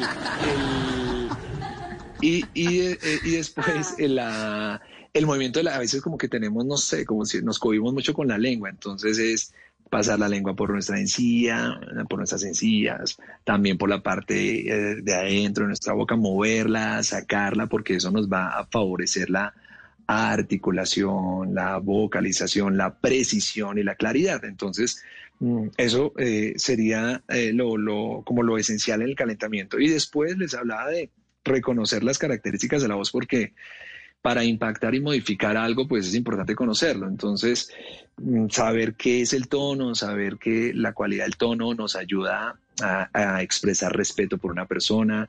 En el tono también se ve el estado de ánimo de nosotros. Eh, entonces, mm, el tono puede ser grave. El tono, como les decía ahora, puedo, hola María, hola María. O puede ser agudo, hola María y ambas cosas, en, un tono diferente está expresando algo. Entenderlo me va a ayudar a mí a usarlo en el momento que es, ¿sí? En el momento eh, de acuerdo al contexto y de acuerdo a lo que está pasando. Lo segundo es entender que el, la intensidad, la, el volumen también genera eh, una sensación en el público y es una sensación de atención. Yo puedo estamos acostumbrados a subir el volumen para que nos hagan, nos paren bolas, nos, nos presten atención, que es como eso que la gente no está dispuesta a darnos su atención. Eh, y Robert Cialdini, un tipo que tiene un libro que, bueno, tiene varios libros, pero uno que se llama Persuasión, habla que estamos acostumbrados a subir el volumen para generar esa atención, pero es posible que bajando el volumen lo logremos, porque al bajar el volumen obtenemos una atención corporal de, nuestra, de nuestro interlocutor. Entonces, Si yo bajo el volumen y subo el volumen, pues puedo jugar con la atención y, y- y el corazón y la cabeza pues de, de mi audiencia. Y las otras dos que van combinadas son la velocidad y la pausa.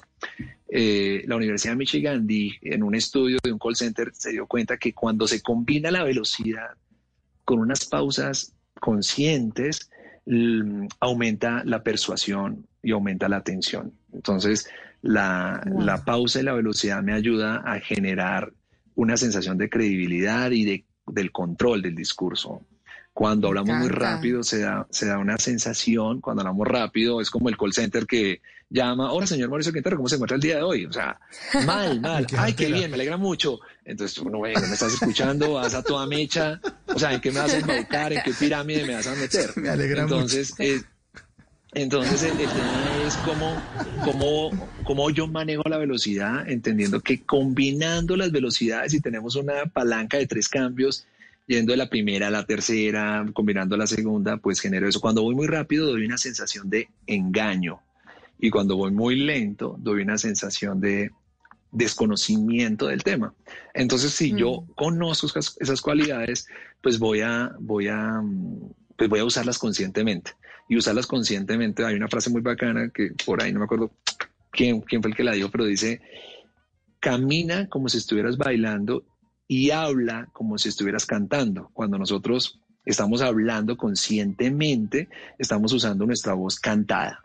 Si es como una canción, es una melodía, la voz, incon- la voz inconsciente o la voz cuando no somos conscientes de lo que hablamos es como cuando, no sé, nos quemamos con la estufa y reaccionamos. Entonces terminamos diciendo así, Claro. dando un tono, una velocidad que la otra persona, ay, como me hablaste, Ay, pues, no, no supe cómo te hablé. Pues claro, no estás consciente de cómo estás usando tu Piloto voz. automático, claro. El piloto automático. Entonces, si yo entiendo y hablo como si estuviera cantando, pues a veces uno puede hablar rockero, a veces puede hablar popcito, a veces puede darle más electro, o sea, eh, hablar en géneros, podemos compararlo, ¿no? Hablar en géneros. Sí, como bien los musicales, si, si se trata de eso, entonces hacerlo más consciente. Y pues en el tema de la emoción, yo mm, creo que mm, eh, eh, aprendemos por imitación. Yo recomiendo eh, hablar en colores, de verdad, y eso nos pasa con Mauricio, que, ha sido, que hace también locuciones, a veces a uno le dicen, eh, oiga, quiero una locución más azul, y uno, más azul. Y bueno, ¿y cómo es una voz azul? O sea, pero finalmente yo hace, hace un buen tiempo dejé de pelear con eso y dije, sí, la voz tiene colores. eh, si el tono, los tonos también son, tienen colores, entonces, o los colores tienen tonos, bueno. Em, entonces, eh, ¿cómo es una voz azul? ¿Cómo es una voz oscura? Una voz oscura puede ser, eh, sí, conversaci- conversaciones para gente despierta, no sé. Una voz gris puede Total, ser uno se la imagina. conversación. Se la imagina, oiga, usted está como gris, la voz está como gris. ¿Cómo es una voz amarilla? Pues una voz amarilla es como alegre, una voz azul puede ser más relajada. Entonces, a lo que hoy es la imitación, a la imaginación. La imaginación es la directora de orquesta, en, en nuestro caso, de la locución. Entonces, si yo imagino y conecto, hoy puedo empezar también a despertar la voz y, y, a, escuchar referencias, voces que, que me ayudan a capturar cómo es la melodía, cómo está el tono, cómo es la velocidad, la intensidad, esas voces que me gustan, porque a través de la escucha, pues reacciona mi voz, eso, eh, y me permite conectar y llegar más rápido, de una manera más natural, si la voy entrenando todos los días, a la emoción, porque finalmente, eh, digamos que el trabajo de la voz es capturar esa emoción y transmitirla como, como, eh, como auténticamente, transmitir la esencia de esa emoción y, no, y que no se pierda el- en el momento en que estamos hablando. Como estoy Bueno, hablando yo Alex. tanto en este momento. Y, y, por ejemplo, no, y ya, ya, ya para, para ir cerrando, recomendaciones. ¿Qué no debe hacer uno nunca con la voz? Tengo entendido que no tome líquidos fríos porque acaba, ¿no? ¿Qué otras cosas? Pues eso es como también muy, muy subjetivo porque hay personas que se echan, toman hielo. Yo no me acuerdo que un cantante decía, yo me echo tantos, de, tantos cubos de hielo y no me pasa nada.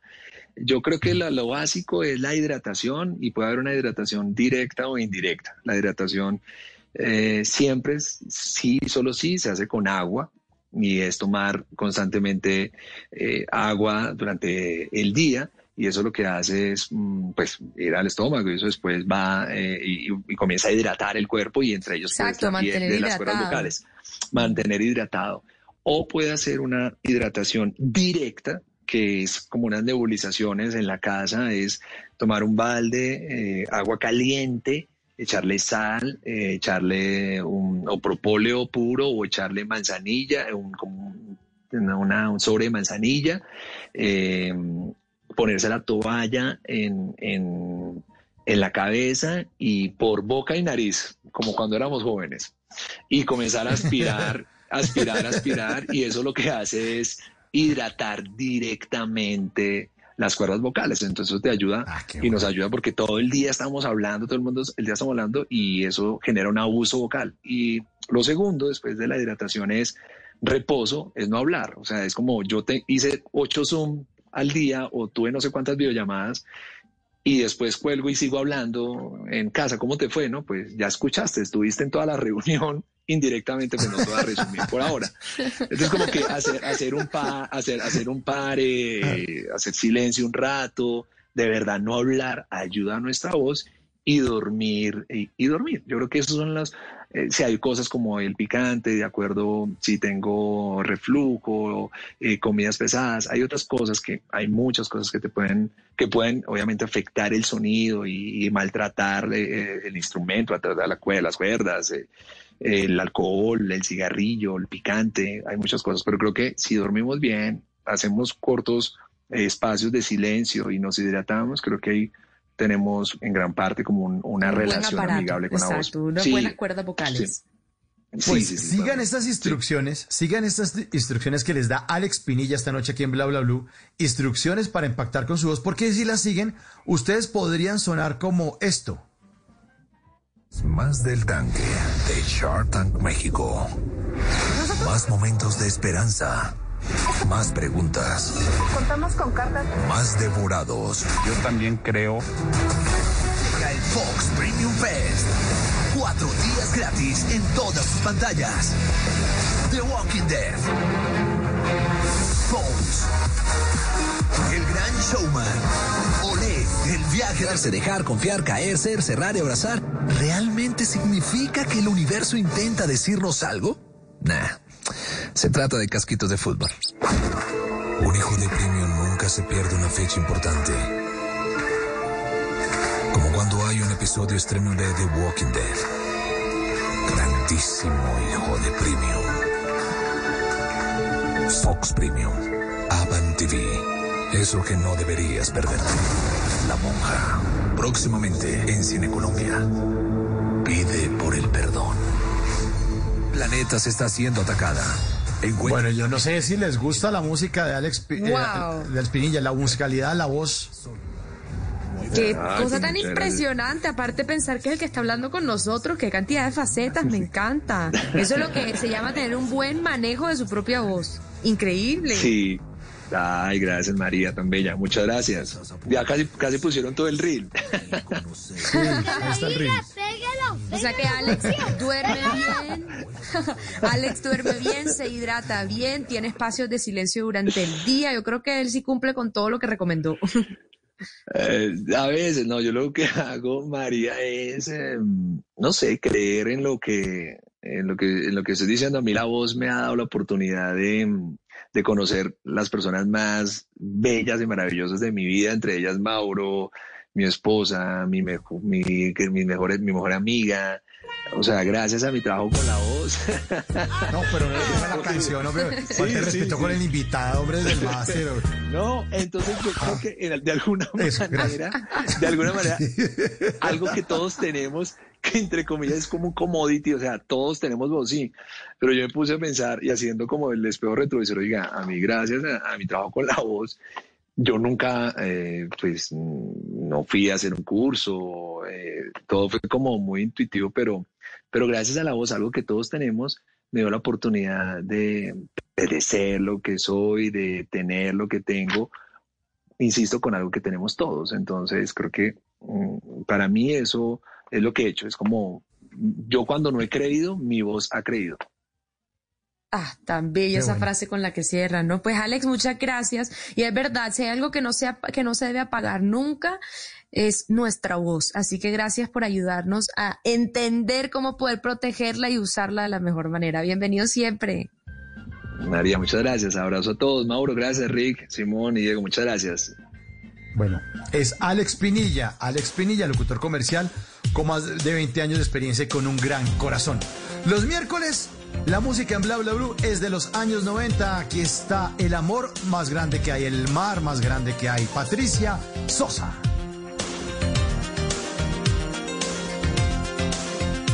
Bla Bla Blue. Conversaciones para gente despierta.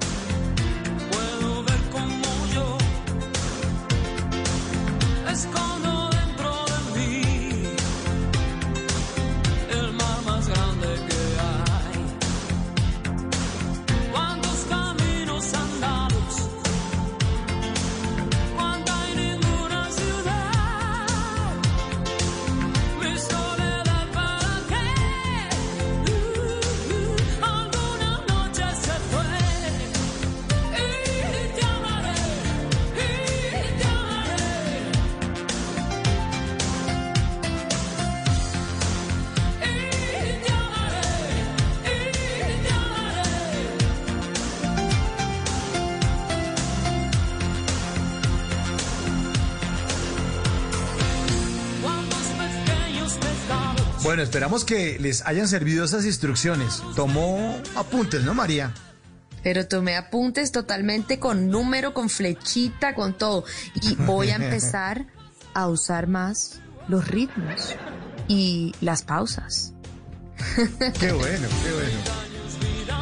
Pero alguien que no pausa y que no hace pausa, que nunca se detiene, es Ana Milena Gutiérrez de Noticias Caracol, de Cali, porque ella tiene a sus emprendedores y los quiere salvar cada noche aquí en Bla Bla Blue. Salvemos a los emprendedores. Ana Milena Gutiérrez en Bla Bla Blue.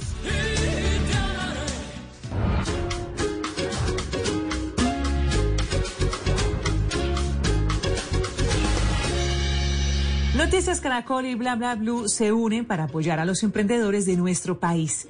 Soy Ana Milena Gutiérrez y hoy les quiero presentar tres emprendimientos que ustedes pueden apoyar porque estamos seguros que unidos podemos seguir adelante. Huayca Artesanías es un emprendimiento que busca a través del tejido resaltar el valor del arte de la cultura guayú.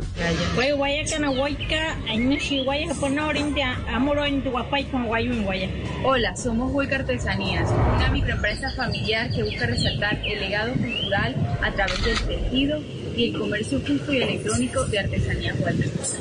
En Artesanía Huayca podemos encontrar mantas, mochilas de una hebra, accesorios y actualmente estamos elaborando muñecos tejidos. Y nos puedes seguir en Facebook y en Instagram como Huicas Artesanías. Gracias. Continuamos con una empresa de Cali que diseña, produce y comercializa prendas femeninas desde la talla M hasta la talla 5XL. Hola, mi nombre es Jimena Galeano y nuestro emprendimiento se llama Empoderadas Clothing and Plus Size. Somos una marca 100% colombiana en donde diseñamos, producimos y comercializamos prendas para la mujer real. Rompemos estereotipos de belleza, pues nuestras prendas van desde la talla M hasta la 5XL. Materia prima 100% colombiana y mano de obra con sentido social, pues nuestras prendas son elaboradas por mujeres cabezas de hogar. Adicional a eso, ofrecemos la oportunidad de que otras mujeres puedan emprender por medio de nuestra marca. Queremos seguir empoderando a la mujer, llenándola de ese amor propio, de esa autoestima y de esa seguridad a través de nuestras prendas y demostrando que la belleza no tiene peso, talla ni medida que nos defina. Y seguimos con un negocio que le apostó a la preparación de una receta típica de la cocina peruana. Hola, ¿cómo están? Mi nombre es Cristian Ruiz y nuestro emprendimiento es Brasas Peranda Chicú, aquí en Bogotá. Nosotros hemos traído la propuesta del tradicional pollo a la brasa peruana. Un pollito que marinamos durante 48 horas con una serie de ajís peruanos que realmente le dan un sabor diferente y muy agradable. El pollo viene acompañado con unas papas súper crocantes, ensaladas, vinagretas y cremas de ajís peruanos al gusto. Encantado. Estamos comprometidos con la salud de nuestros clientes. Por eso cumplimos todos los requisitos de, bios- de bioseguridad, desde el empaque hasta que el producto llegue a su hogar. Si quieren saber más de nosotros, por favor, síganos en nuestras redes sociales, arroba Restaurante para Facebook e Instagram. Muchas gracias. Y desde Santander nos presentan un helado que está preparado con un insecto representativo en la gastronomía de ese departamento. Mi nombre es Fernando Vanegas Santos. Quiero presentarles un producto exótico, innovador, como es el helado de hormiga culona. Un helado 100% santanderiano, elaborado con las colas de la hormiga, hecho con mucho amor, con mucha pasión con mucha berraquera. Ustedes nos encuentran en Instagram o en Facebook como Caseteja Helados. O se pueden comunicar con nosotros al 315-555-7197 para tener la posibilidad de adquirir nuestro producto y muchos productos más elaborados con hormiga culona. Los invito a que lo disfruten.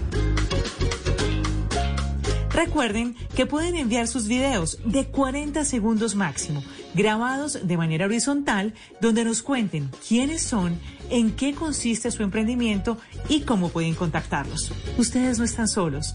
En Noticias Caracol y Bla Bla Blue los estamos apoyando. Y mientras descubren la vacuna, aquí está otro descubrimiento musical de María. En Bla Bla Blue, un like de María Macausland.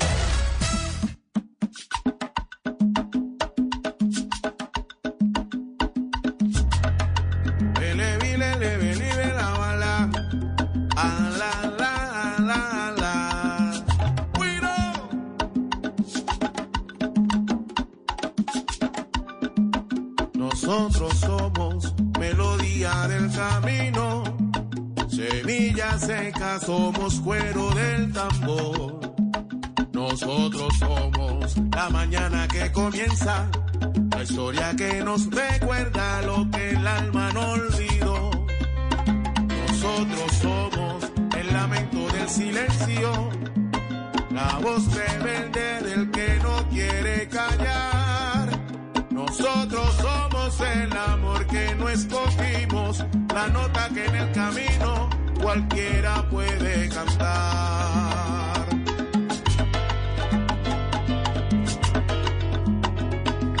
Queridos oyentes y Mauro, yo sé que esta delicia que estamos oyendo suena, yo no sé, sacado de Cuba, sacado de, Dominicana, de todo el sabor, pero mis queridos oyentes, esto es 100% colombiano, precisamente 100% caleño. Un grupo que se llama Manteca Blue and the Latin Corner.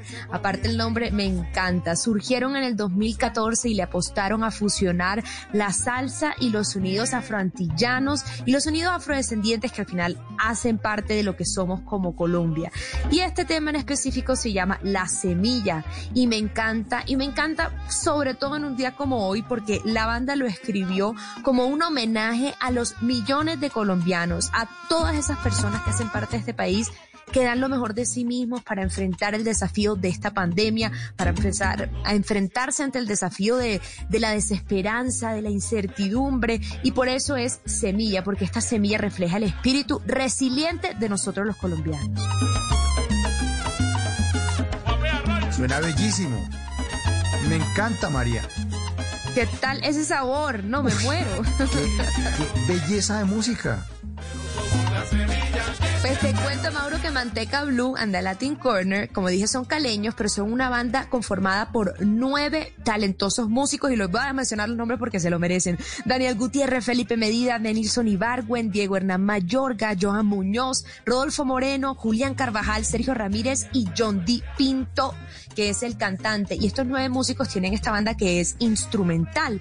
Pero en este sencillo La Semilla llamaron a más y nada menos que a un super cantante venezolano que se llama Marcial Isturiz. Él es una de las grandes voces de la salsa del siglo XXI y por eso es que esto suena tan, tan delicioso, porque es un ejercicio colectivo de la banda con este cantante y le da como una identidad así súper característica de la agrupación, que es fusionando todos estos elementos ancestrales de la música de origen africana, pero con jazz y con sonidos del mundo contemporáneo.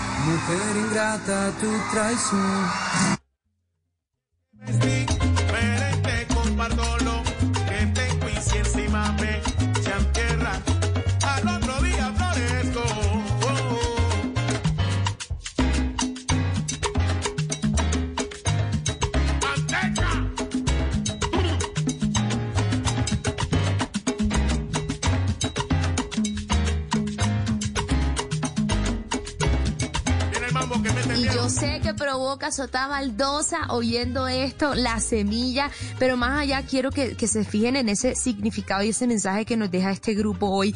Eh, la semilla, ellos quieren sembrar esperanza, ¿no? Ellos quieren resaltar esos valores que nos permiten avanzar como sociedad, que nos permiten encarar la incertidumbre. Yo creo que eso es algo que tenemos todos en común y es que siempre logramos buscar esa esperanza que nos permite seguir adelante, seguir adelante y qué chévere que haya grupos en nuestro país que le sigan cantando a este tipo de mensajes y que lo hagan con toda la riqueza y con toda la experiencia porque son músicos formados, como te decía, en la escena del jazz latino y bueno, nacieron en el 2014 y ha evolucionado con canciones como La Semilla, pero iniciaron con otros temas que son instrumentales y temas con los que se dieron a conocer ante la crítica y que se dieron a conocer entre los seguidores del mundo del jazz como por ejemplo Escúchame y Guajira para Eva.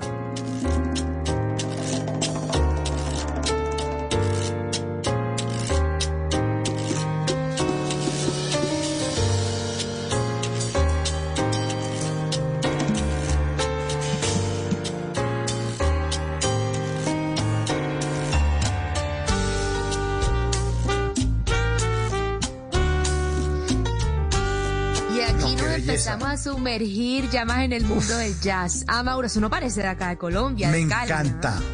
Me encanta. Que iba a Cali.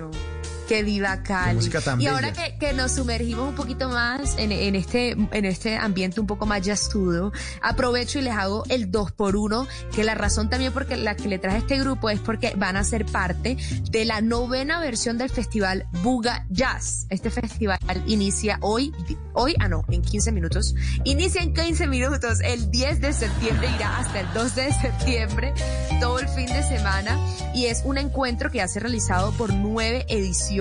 Vienen bandas nacionales e internacionales como The New Quartet de Los Ángeles, también la agrupación La Familia de Cuba, pues también va a haber representación nacional y uno de esos representantes son estos, Manteca Blues, que se presentarán el domingo y van a dejar deleitados a todos. Lo pueden ver de manera gratuita en el Facebook del evento que se llama Buga Jazz. Y siento que esta música, estas notas musicales del saxofón, del piano, del contrabajo, del cello, los necesitamos hoy en día para, para llenar todo ese ambiente y todas nuestras emociones de un poco más de sutileza, de amor, de paz, como bajarle un poco a tanta cosa que trae la cuarentena.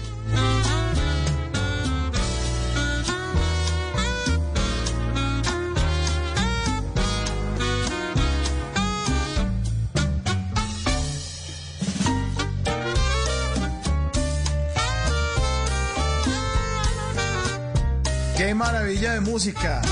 Qué buena música, qué buena música. María, gracias. Buenísimo. Increíble. Qué Sí, bueno que le sí. gustó, Maura, a todos ustedes oyentes la invitación para cerrar. Por supuesto que lo sigan y le vayan a dar todo su amor y todo ese apoyo que se merecen nuestros artistas colombianos en Instagram, arroba manteca blue. Como Blue Radio, pero este sí termina en E, Manteca Blue. Y su nuevo sencillo, que fue con el que iniciamos La Semilla, ya está disponible en todas plataformas musicales y digitales. El video oficial está buenísimo por la productora Caliña Mirabe Films. También ya lo pueden ver. Y ya saben, Manteca Blue. Para rato.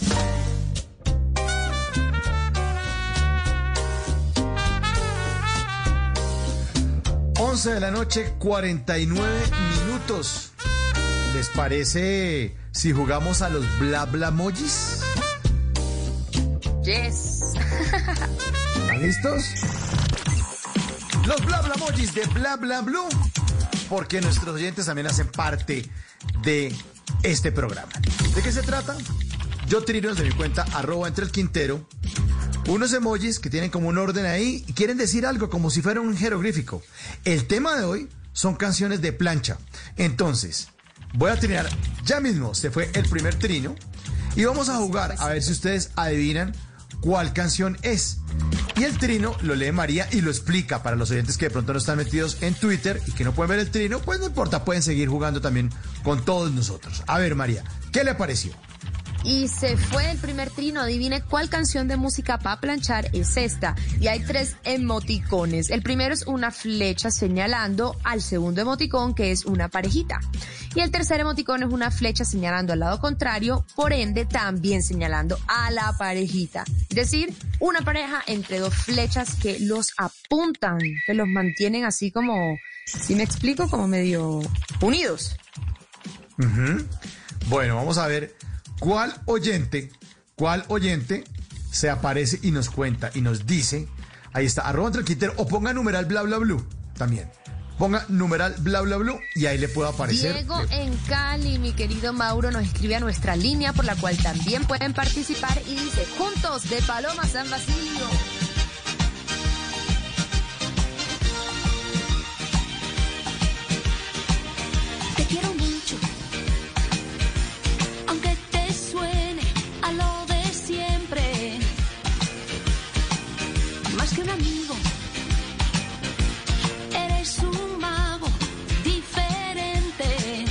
Encanta, me encanta la gente despierta que hace parte de bla bla blue. Entre el tráfico. Juntos de Paloma San Basilio, los bla bla emojis.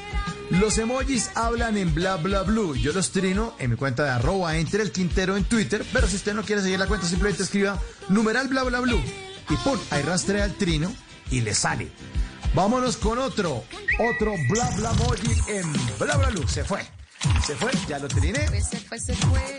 Se fue, se fue, se fue. A ver, María, ¿qué le aparece por ahí? Ya me apareció, tranquilos que ya me apareció. Mauro, adivine cuál canción de música para planchar es esta. Primer emoticón, una carita con las crucecitas en los ojos, es decir, una carita muerta. El segundo, un emoticón de un ataúd. Tercero, una manito apuntando al cuarto emoticón, que es un corazón. Esos cuatro emoticones son el nombre de esta canción para planchar. A ver, a ver quién le pega. A ver quién le pega. Están despiertos nuestros oyentes. Respóndanle, respóndanle ese trino. Dice Julián Andrés que muerto de amor, pero la canción de Miguel Bosé no tiene ese título Está tan cerca, exacto. cerca, cerca, Julián Andrés está cerca, está muy caliente. Música para planchar. ¿Cómo se llama esa canción? ¿Cómo se llama? Sí, a ver qué dice usted. Mm, DJ Sebas Guti, Amor Eterno. Amor Eterno, Ese sí no. se fue frío, lejos, para Ese ya se enfrió. Julián Andrés estaba más calientico. Sí, es una canción de Miguel Bosé. Ajá, es una canción de Miguel aquí. Bosé. Ya... Arroba. DJ Sebas Guti también se fue lejos, amante bandido. No, no, no. Lady Restrepo, ella dice que la canción se llama Morir de Amor. Miguel Bosé, suena en bla bla bla.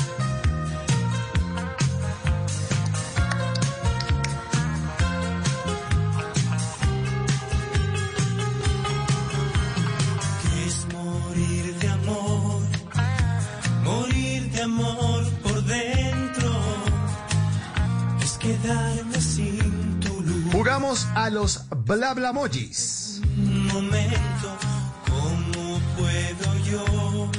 Jugamos a los bla bla en bla bla blue. 1154. Y trino el siguiente, música para planchar. Participe y cuenta arroba entre el Quintero o simplemente métase a Twitter, escriba numeral bla bla blue y ahí le aparece el trino que acabo de poner. ¿Qué le parece, María? Y la tercera oportunidad para que usted pueda ganar aquí en este juego, tiene que adivinar cuál canción de música para planchar, para planchar es esta. Y sale el siguiente emoji. Primero, un símbolo de prohibido, de no pase, de no. El tercero es un control de videojuego. El cuarto, el, perdón, el segundo, el tercero y el cuarto son controles de videojuegos. Así que ya sabes, primer emoticón prohibido o esa, esa gran círculo rojo con el prohibido y luego los emoticones del control de videojuego. O sea, son varios controles. Ajá. Ujú. Música se, de acercan los, se acercan los oyentes, ahí están poniendo Lady respuestas. Restrepo vuelve y le pega al perro. Ella dice que la canción se llama No Controles. No Controles de las Flans. Bien, gente despierta en bla bla blue.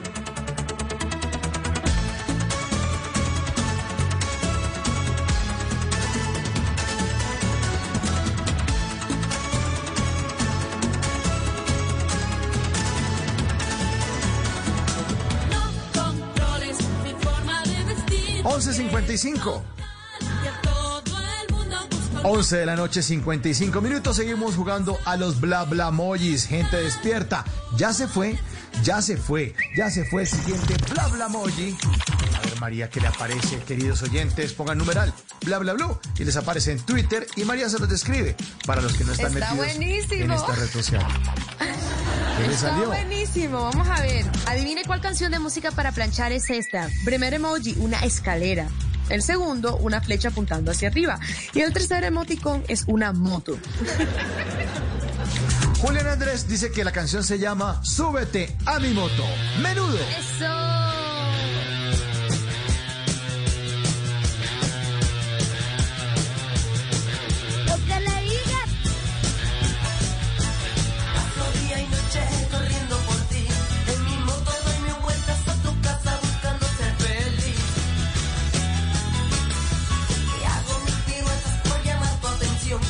Y si usted todavía no se ha subido a la moto en los bla bla mojis de bla bla blue, lo invitamos a que ponga en Twitter numeral bla bla blue porque ya siguió este juego, siguió este concurso y acabo de trinar el siguiente, el siguiente en mi cuenta de arroba Quintero en Twitter. Ya está trinado, ya está trinado, no hay nada que hacer, solamente participar. Nueva ¿Qué oportunidad para sale, que María? usted pueda descifrar cuál canción de música para planchar es esta. Aquí tenemos cinco emoticones. El primero es una cara triste, el segundo un emoticón de prohibido o no pase, el tercero una bolsa de dinero, el cuarto un fajo de billetes y el quinto una moneda. Sí, Mm. señores. Una cara que está triste, muy Sí. triste, Sí. porque no le permiten, porque no tiene. ¿Por ¿Qué es lo que no tiene entonces? ¿Qué es lo que no tiene? Vamos a Exactamente. ver. Y esta canción sí les digo que para planchar es la que es. Ajá. Doctor Siniestro. Do- perdón, todo el Doctor mundo. Sin Rastro, sí. Todo el mundo. Arroba pon, por, Ponquiparra se llama. Doctor Sin Rastro se llama. Él dice que la canción se llama No Tengo Dinero, de Juan Gabriel. Se despierta en Bla Bla Blue. Voy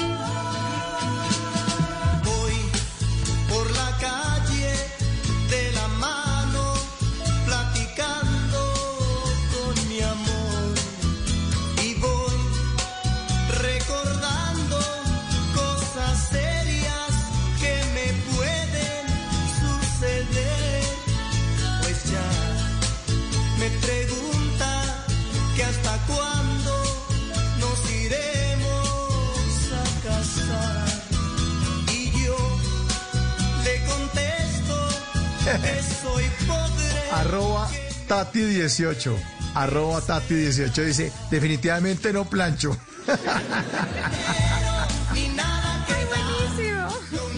Bueno, no tienen dinero, pero tienen imaginación porque el siguiente bla bla moji ya está trinado en arroba entre el Quintero. Ya lo triné el siguiente bla bla moji. A ver qué le aparece a María Macausland. ¿Qué le aparece? Actualizando, actualizando la cuenta de Twitter y en arroba entre el quintero.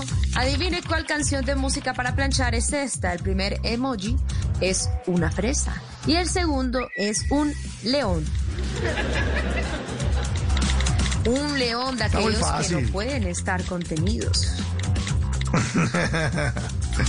Bueno, ya, ya unos que ya han participado dicen, pero vamos a repetirlos. Julián Andrés y arroba Ponquiparra, ambos dicen que la canción se llama Fresa Salvaje, de Camilo Sexto.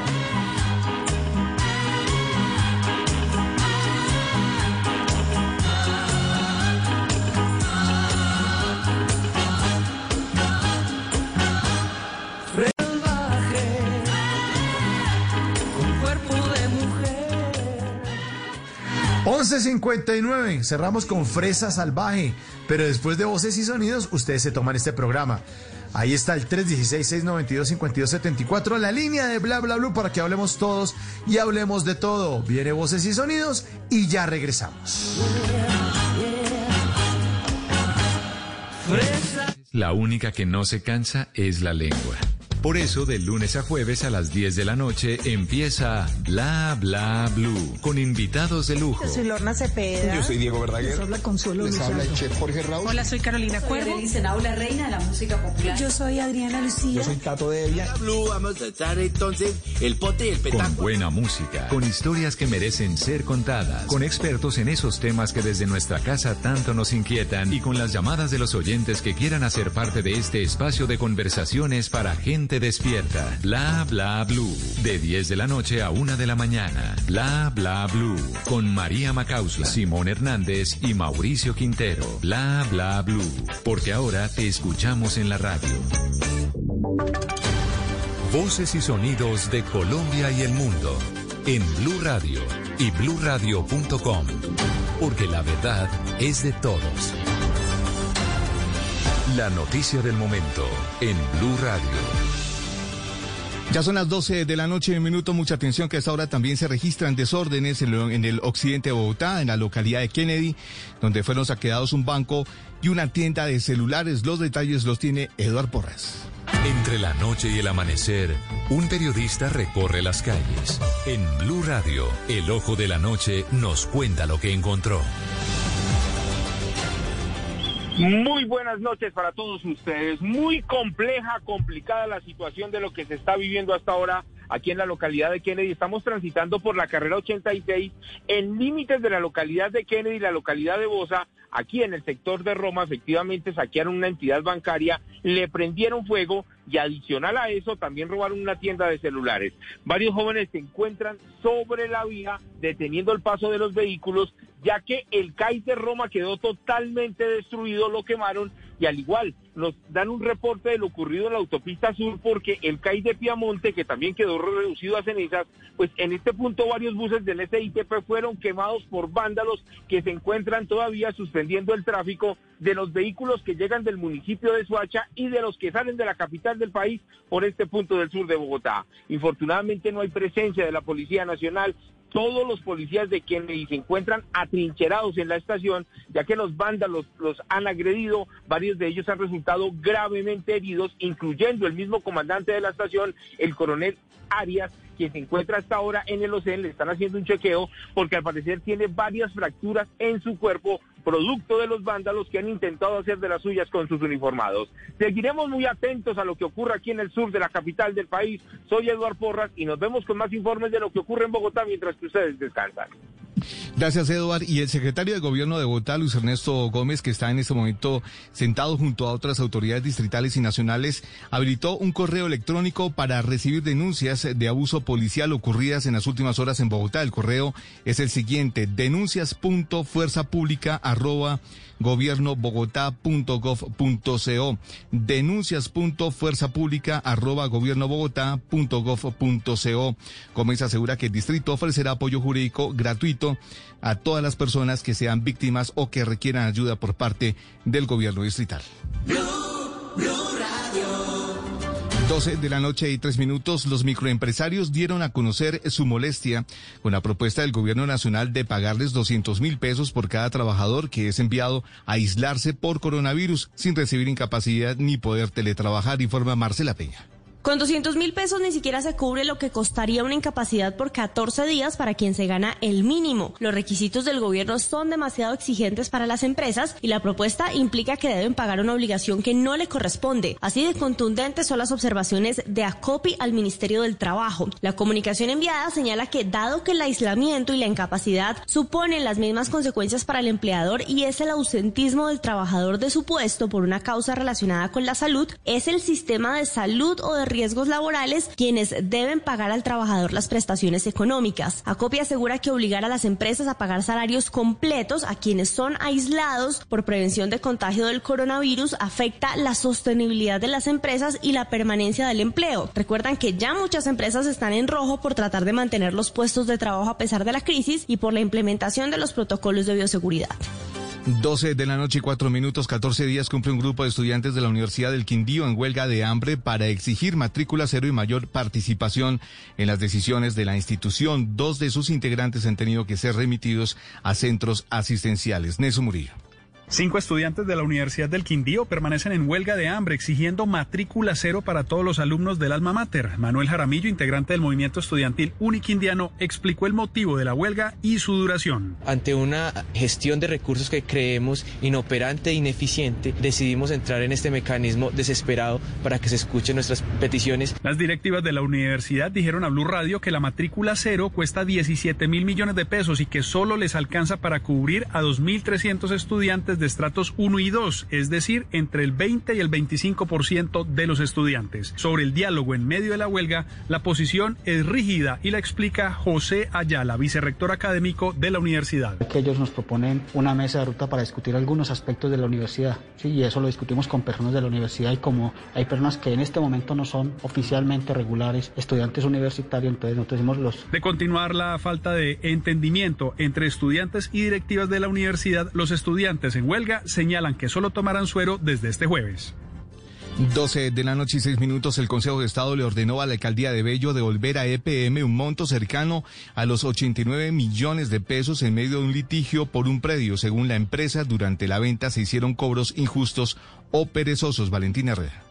Esos 89 mil millones de pesos que la alcaldía de Bello le deberá devolver a EPM corresponde a lo que la empresa pagó en 2009 como impuesto de plusvalía cuando adquirió los predios donde hoy está ubicada la planta de tratamiento Aguas Claras. Según el inspector primero de Bello, Sebastián Montoya, desde esa fecha EPM ha estado reclamando que fue un cobro injusto, pero solo hasta este año se conoció la decisión del Consejo de Estado que ratificó a su vez lo ya ordenado por el Tribunal Administrativo de Antioquia. Donde el Consejo de Estado ratificó y el municipio de Bello de devolver los 89 mil millones de pesos. Igualmente, esos 89 mil millones de pesos no se sabe en qué se los gastó Oscar Andrés, que era el mismo alcalde que recibió la plata en el año 2010. El inspector indicó que con los ciudadanos se interpondrá una acción de repetición para que se haga efectivo ese pago por parte de la alcaldía liderada por Oscar Andrés Pérez, quien coincidencialmente también era alcalde de Bello cuando se hizo la compra del predio.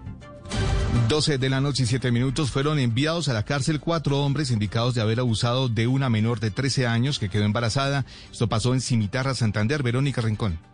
Un juez de control de garantías les dictó medida de aseguramiento en centro carcelario a cuatro hombres investigados por presuntamente haber abusado sexualmente de una menor de 13 años que actualmente está embarazada. Los hechos ocurrieron en el municipio de Cimitarra, en Santander. Según la investigación de la Fiscalía, la menor fue sometida a vejámenes sexuales desde el año 2018 cuando tenía 11 años hasta que quedó embarazada. Además, se desconoce quién es el padre del bebé. Implicados en el hecho fueron identificados como Carlos Andrés Parra, Otoniel Parra Linares, Jonathan Andrés Grajales y Julio Linares Romero, informó la Fiscalía que les imputó cargos por el delito de acceso carnal abusivo con menor de 14 años. 12 de la noche y 8 minutos, la Procuraduría ordenó la apertura de investigación disciplinaria contra la Junta Directiva de la Cámara de Comercio de Montería por eh, presuntas irregularidades en la contratación durante la vigencia 2016-2020. Tatiana Ruiz. Contra Jorge Eliezer Doria Corrales, Álvaro Segrit Sepúlveda Salgado, Gloria Inés Díaz Tapia y Mario Fidel Díaz Ibáñez, miembros de la Junta Directiva de la Cámara de Comercio de Montería, la Procuraduría Regional de Sucre ordenó la reapertura de la investigación disciplinaria que había sido suspendida el mes anterior. El ente investigador ordenó practicar visita especial a la Cámara de Comercio de Montería con el objetivo de verificar las actuaciones y decisiones de los miembros de la Junta hoy disciplinados por presuntas irregularidades en la celebración de contratos y quienes serán escuchados bajo gravedad de juramento. Entre las supuestas irregularidades, la Cámara de Comercio Montería habría adjudicado millonarios contratos con las mismas cuatro empresas, todas con nombres extranjeros por un valor de 8.500 millones de pesos. Y dos de estas empresas tienen la misma dirección y los contratos tendrían el mismo objeto. Noticias contra reloj en Blue Radio. Y cuando ya son las 12 de la noche y 9 minutos, la noticia en desarrollo, dos buques de la Marina griega se dirigen a la isla de Lesbos para albergar a los migrantes del campo de Moria, el más grande de ese país que ha quedado devastado por dos incendios que han dejado a miles de personas sin techo. La cifra, los 13,25 kilómetros de longitud y las 17 estaciones que tendrá el metro ligero de la Avenida 80 en Bogotá y que ya cuenta con precompes para su viabilidad. La ampliación de estas y otras noticias encuéntralas en blurradio.com. Continúen en sintonía con Bla Bla Blue, conversaciones para gente despierta. El mundo nos está dando una oportunidad para transformarnos, evolucionar la forma de trabajar, de compartir y hasta de celebrar. Con valentía enfrentaremos la realidad de una forma diferente, porque transformarse es la nueva alternativa. Blue Radio. Dígale no a las noticias falsas. Evite los medios anónimos e irresponsables. En tiempos de emergencias y de incertidumbre, es fundamental la información verificada y confiable. Los medios de comunicación formalmente establecidos, por su profesionalismo y responsabilidad, son el antídoto más eficaz contra las noticias falsas y la desinformación. Infórmese por la radio y la televisión a toda hora, con los rostros y las voces que usted conoce y confía. Fue un mensaje de la Asociación Internacional de Radiodifusión, AIR. Estás escuchando Blue Radio. Es un buen momento para dejar volar tu imaginación con un buen libro o con esa película que tanto querías ver. Es tiempo de cuidarnos y querernos. Banco Popular. Hoy se puede. Siempre se puede. Para ti, que has dedicado tu vida a enseñarnos y a brindarnos tu conocimiento, hoy te decimos gracias, profe. Con nuestra nueva oferta Zafiro del Banco Popular, llena de beneficios en nuestros productos Cuenta para ahorrar, CDT, Casa Ya y muchos más. Gracias, porque cada día nos enseñas que hoy se puede, siempre se puede. Banco Popular. Somos Grupo Aval. Vigilado Superintendencia Financiera de Colombia.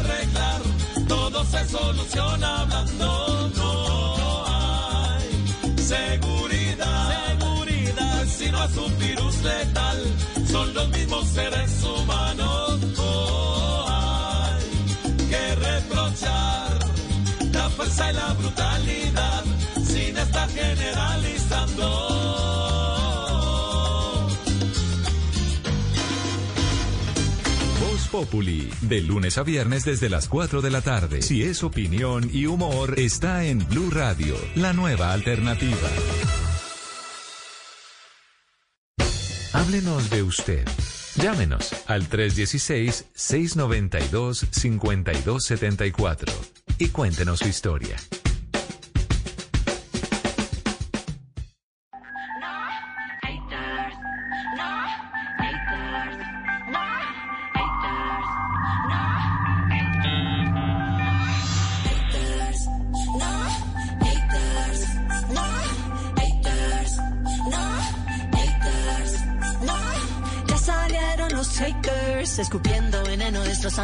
Se les agrió la leche, amarga la bilis, cianuro no me eche. No quiero saber qué opinan, zafa, lenguas, viperinas. No quiero saber qué opinan, fuera, lenguas, viperinas.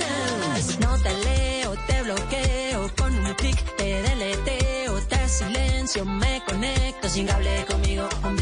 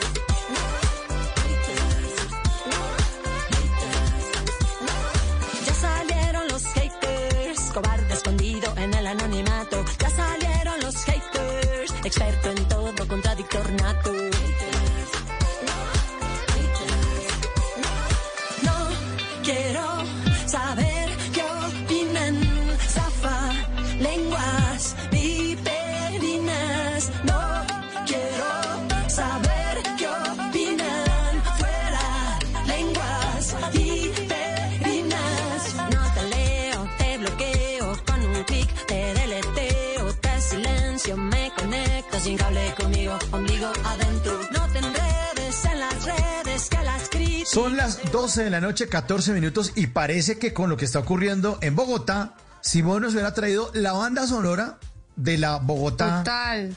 que está incendiada en este momento. Simón, buenas noches, bienvenido.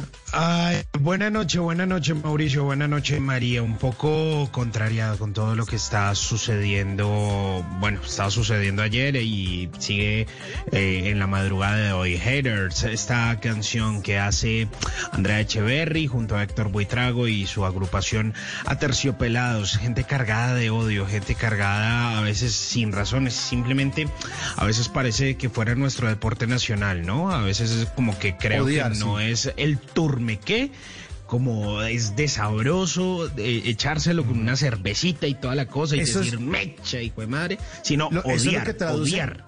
el- eso es lo que traduce el nombre de esta canción, Haters, que es una canción de Aterciopelados, que son eso, los odiadores de las redes sociales. Qué cosa tan harta, hombre. Y yo entiendo, y yo entiendo, obviamente, estoy totalmente de acuerdo con, con la- mucha gente. eh, el abuso de la policía, se les va la mano. El video, o sea, la noticia de todo el miércoles fue esa. Qué cosa tan terrible. O sea, eso no puede pasar. Tenemos que frenar eso. Pero yo no sé si uno frena eso echándole más fuego, o sea, llevando un carro lleno de gasolina y prendiendo la mecha. No sé si esa sea la vía. Yo sé que uno se puede expresar, uno se tiene que expresar y a mí también me da mucha rabia, pero no sé si eso sume al incendio nacional. No sé si eso sea bueno. Expresarse, buenísimo. Incendiar, romper, despedazar. Ay, no sé, no sé. O coger la red social para empezar a, a encender y a, y a sumarse. Yo sé que uno tiene que sumarse con las voces de odio. Porque, Total. porque, pues porque uno, yo odio la violencia, odio el abuso de la policía. Totalmente. O sea, eso no puede pasar. El video de este, este la- señor en, el, en el piso pidiendo que, que, que no más, que no más, que ya, que por favor no más. Dele, dele, dele, dele con la pistola esa eléctrica y dele. Haters, odiadores, María. Totalmente, Mauro, así como lo dices, la canción, Simon parece que hubiera predecido lo que esperaba en la madrugada de hoy, pero vale la pena un poco la reflexión y esa frase que está trillada y que hemos escuchado y que está impresa y que aparece en libros y en cuadernos y en calcomanías y es ojo por ojo, solo termina haciendo que el mundo sea ciego. Y eso aplica para la violencia, obviamente da rabia, impotencia, carcome y duele el corazón y todo.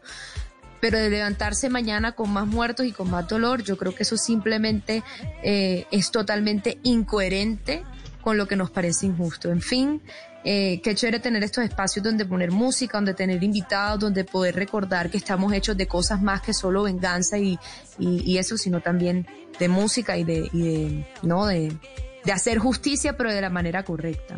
En silencio me conecto sin cable conmigo, ombligo adentro.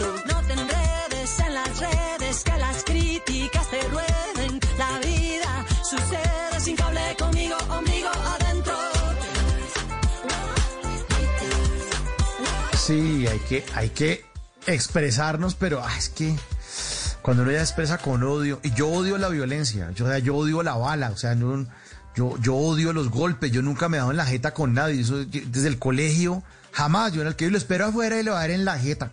No, no, no, eso me Claro, parece que no. ¿Cómo es? ¿Cómo sería? No, no, usted, ah, cuidado, ¿cómo se? Cuidado. Cuidado, pero está buena esta canción, Simón. Gracias por ponerla, está a- apropiada para la noche. De los aterciopelados, ellos no dejan de sorprender a Simon cada vez con unas cosas más excéntricas. Yo, a mí me fascina porque es como salgo del molde, no me importa lo que opinen y ahora le voy a hablar a todos los odiadores, a todos los que alguna vez nos han criticado en redes. Sí, además eso que se vuelve como tan eh, común y sabe que es muy jodido, es muy jodido saber de qué está hecho cada uno y seguramente somos una sociedad que nos han enseñado tanto a odiar. Creo que amar es como quizá lo más complicado que hay para al momento de ser colombiano.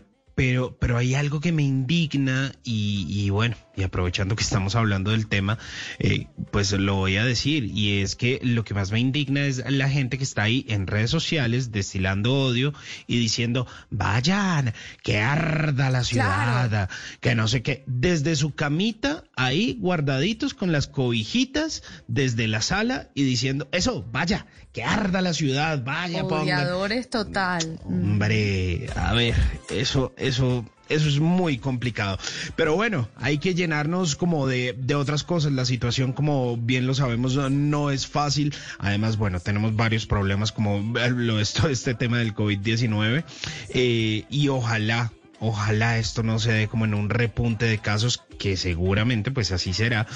Pero hay que dejar el odio, hay que dejar el odio y la violencia creo que no es la solución. Guerra más guerra no tiene final. Esa no es la salida. Y como usted lo decía, y yo lo había tuiteado, María, por ahí, ojo por ojo y el mundo se quedará ciego, lo decía Gandhi. Mahatma Gandhi, total. Y hablando de esta canción, eh, Simon, ya que la traes, eh, me encanta también enfrentarse a la vida con un poco de humor más que, más que de guerra y violencia, y eso lo hace muy bien Andrea Echeverry, y ellos en entrevista contaron que esta canción también la hicieron por eh, el traje o la vestimenta que decidieron usar eh, ellos a terciopelados en los Grammy, si no estoy mal, del 2019 que estuvieron nominados y se presentaron vestidos de Grammys. Entonces Andrea llegó con un traje chistosísimo dorado, Ah, como si ella fuera un gramófono, claro. exacto. Y ella dijo, pues yo voy a usar esta plataforma y este momento para hacer algo diferente, aparte, pues un premio que chévere que a uno lo reconozcan, pero un premio no cambia nada, al final lo que importa es la música, el buen actuar, dejar eh, mensajes, entonces también un poco ahí satírico de ponerse un gramófono y pues ella da cuenta que los acabaron en redes sociales al nivel de que empezaron a criticarlos, su familia, su procedencia, sus cre- creencias, entonces se tenían guardadito ese tema y así lo sacaron ahorita con esta canción dedicada a todos ellos que desde la comodidad de la cama se eh, Claro. enfrentan a criticar. Pero yo también creo una cosa, yo no sé si estoy equivocado o no, y yo creo que la gente que critica nunca le ha pegado al perro a nada, o sea, no han triunfado en un Seguro. carajo. Yo Seguro, nunca he oído, por ejemplo, coja usted un artista, coja un artista como Shakira, que es exitosísima, coja a J Balvin. ¿Usted, eh, ¿Usted ha oído alguna vez que J Balvin dice, uy, se Maluma, qué música tan mala? Es que ese reggaetón que hacen en no sé dónde, si es que es muy flojo. Es que mire, Total. mire como Carol G. ¿Usted ha, ha oído a J Balvin criticando? O sea, un tipo que ha ido dos veces o tres al show de Jimmy Fallon, un tipo que es un éxito, llena estadios. O sea, lo ha oído criticándolo Total. porque él se, se se sienta a trabajar, a camellar y a decir. De hecho, hoy vi una entrevista que le hizo Pilar Schmidt a Maluma y dijo, esta vaina no es tanto de talento sino de trabajo. Se lo dijo el mismo Maluma Pilar Schmidt. Hoy salió la noticia en la entrevista en Noticias Caracol del mediodía. Él mismo reconociendo, diciendo, esto no es tanto de talento, es de camello. Entonces trabaja Maluma y la saca al estadio, pero hay otro grupo que es los odiadores, los haters, que sientan en qué porquería esa música, mire qué porquería, ahora se puso otro tatuaje, mire cómo se, mire ahora cómo se está peinando, qué tal la casa que tiene, no, pero es que ese hasta gay debe ser, no, pero es que no sé qué, cuidado que se acuerda de su país, y Colombia no sé qué, y mire carro, te qué boleta ese carro, yo si tuviera esa plata no se compra ese carro, porque uno para qué ese carro, Mire que a propósito de eso, siempre habían criticado a Balvin porque no se había eh, pronunciado pues respecto a algunas cosas que sucedían en el país. Entonces siempre le daban durísimo a Balvin en redes sociales, que si no sé qué, que es que acaso, que usted no es colombiano, que como no es colombiano, entonces usted no le duele, que bla, bla, bla, bla, bla. Y bueno, hasta que el hombre ahí a veces se ha manifestado. Hoy Balvin puso un tuit aproximadamente al mediodía en el que decía... Eh, bueno, lo que había pasado eh, con la víctima, con Julián, y decía, él dijo no más, no más, no más, y bueno, finalmente lo asesinaron. Y la gente empezó a responder a este tuit de Balvin, y entonces unos que decían, oiga, sí, es que por fin se pronunció, y otros, ah, pero claro, como es que no sé qué, pero es que, mire, le voy a leer el, el tuit de Balvin, dice, Para, "Digo, para un momento, favor". eh, Simón, Simón, un momento, para tener claridad, eh, la persona asesinada no se llamaba Julián Javier Ordóñez, un padre de familia que estaba tomando con unos amigos en el occidente de Bogotá, estuvo haciendo desorden, llamaron a la policía y ahí ocurrió el abuso con una pistola de estas eléctricas, abusaron de Javier Ordóñez, eh, es el, taxista que fue asesinado, no estaba manejando taxi, estaba en su casa tomándose unos tragos con unos amigos eh, y ocurrió esto frente a la portería o la, a- las afueras de su conjunto residencial en las horas de la madrugada. Fue hace aproximadamente 24 horas y esto fue lo que empezó a desatar. Ahora sí lo que dijo Balvin. Tiene, razón, Javier Ordóñez. Dijo Balvin, dijo, por favor tantas veces mientras la policía sabía que los grababan y terminaron con la vida de Javier Ordóñez sin piedad. ¿Qué pasa con estos policías?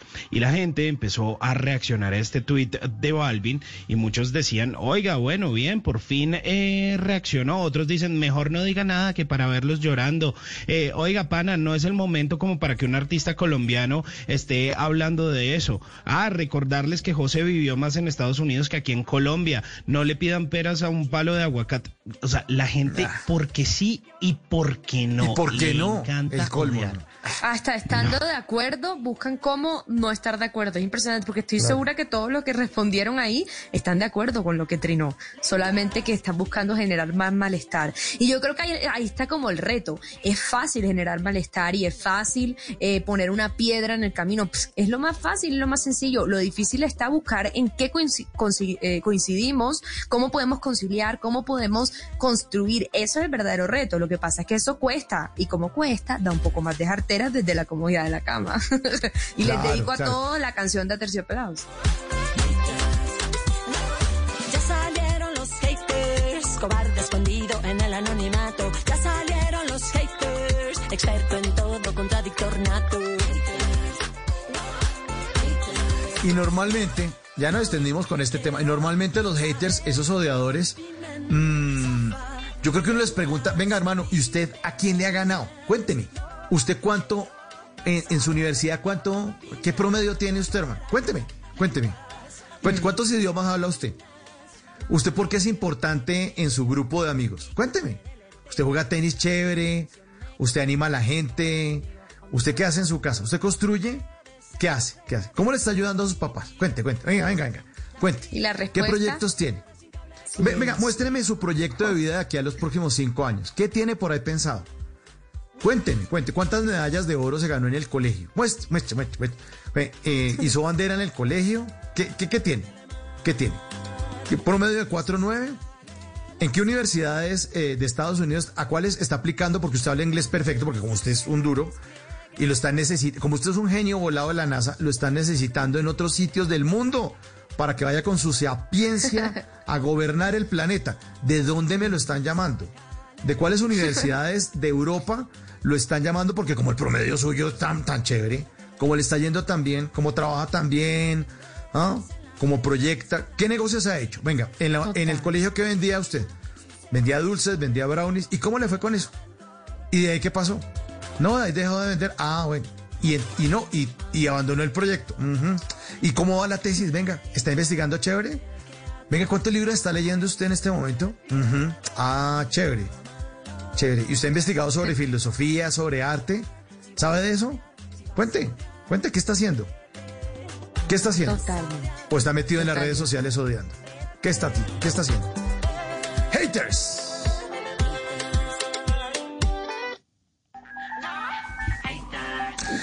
Bueno, nuestros oyentes, nuestros oyentes hacen parte de esta conversación y hay mensajes en el 316-692-5274, hay mensajitos de texto, mensajitos de voz, gente que no odia, gente que quiere mucho. Oigan este mensaje, oigan este mensaje, oigan este.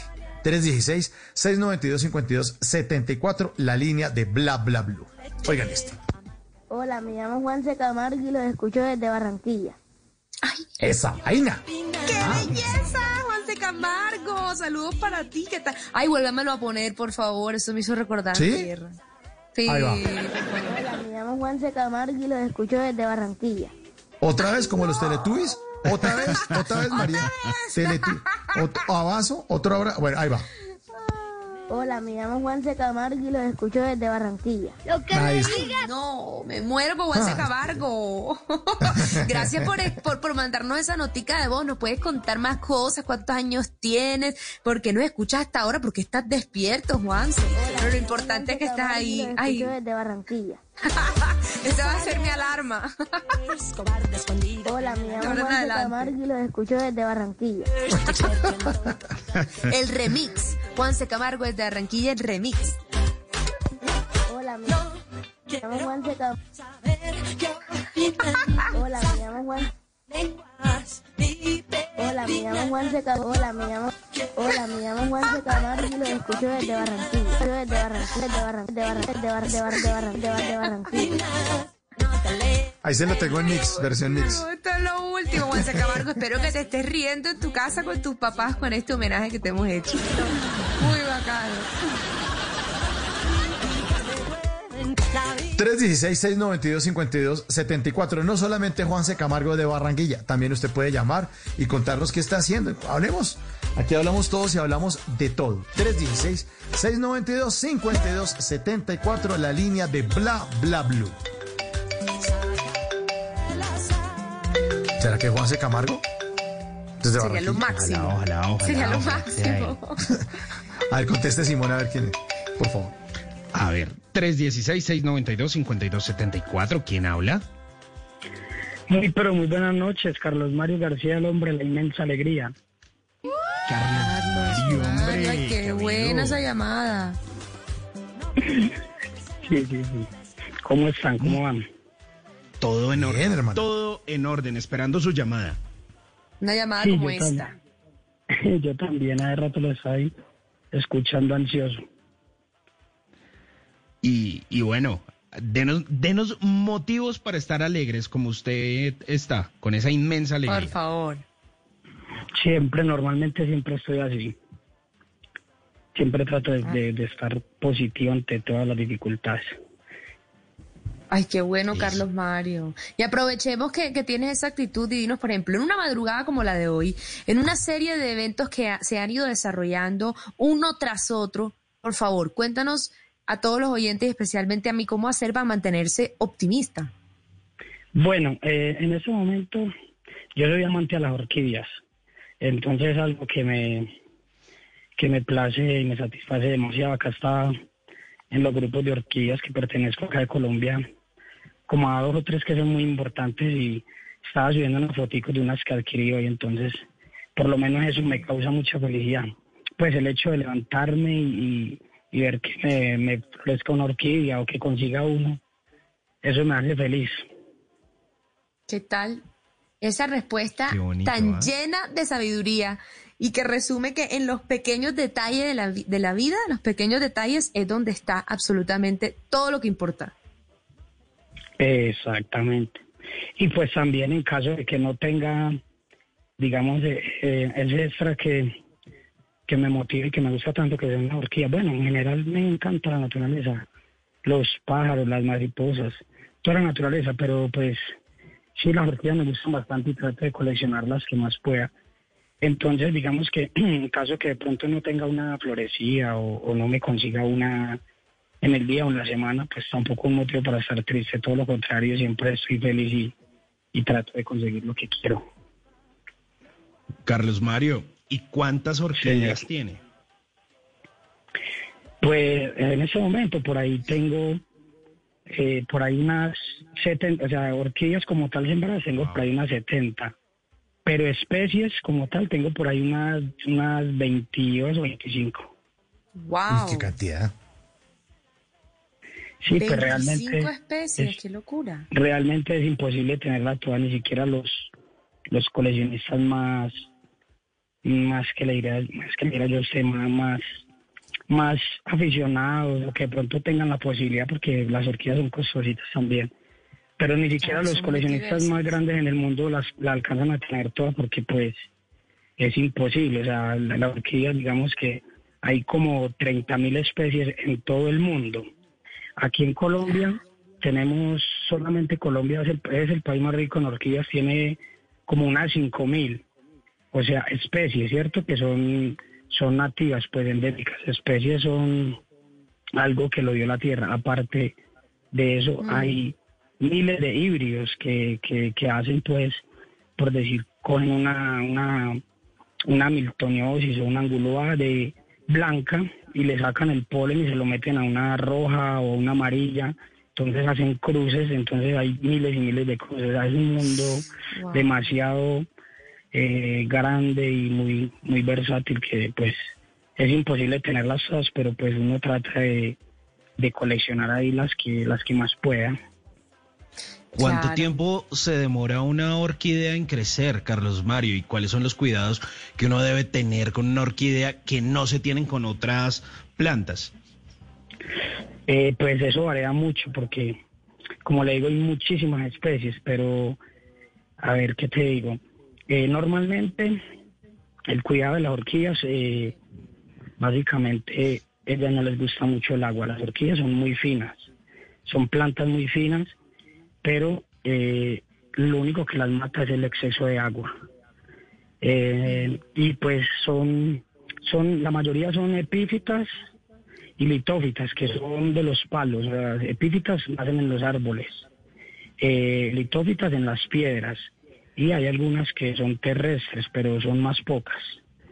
La mayoría son, son, son epífitas, entonces para uno cultivarlas, pues toca, toca cultivarlas en, en- o sea, el medio de siembra adecuado es eh, cáscara de pino pátula y, y piedra caliza.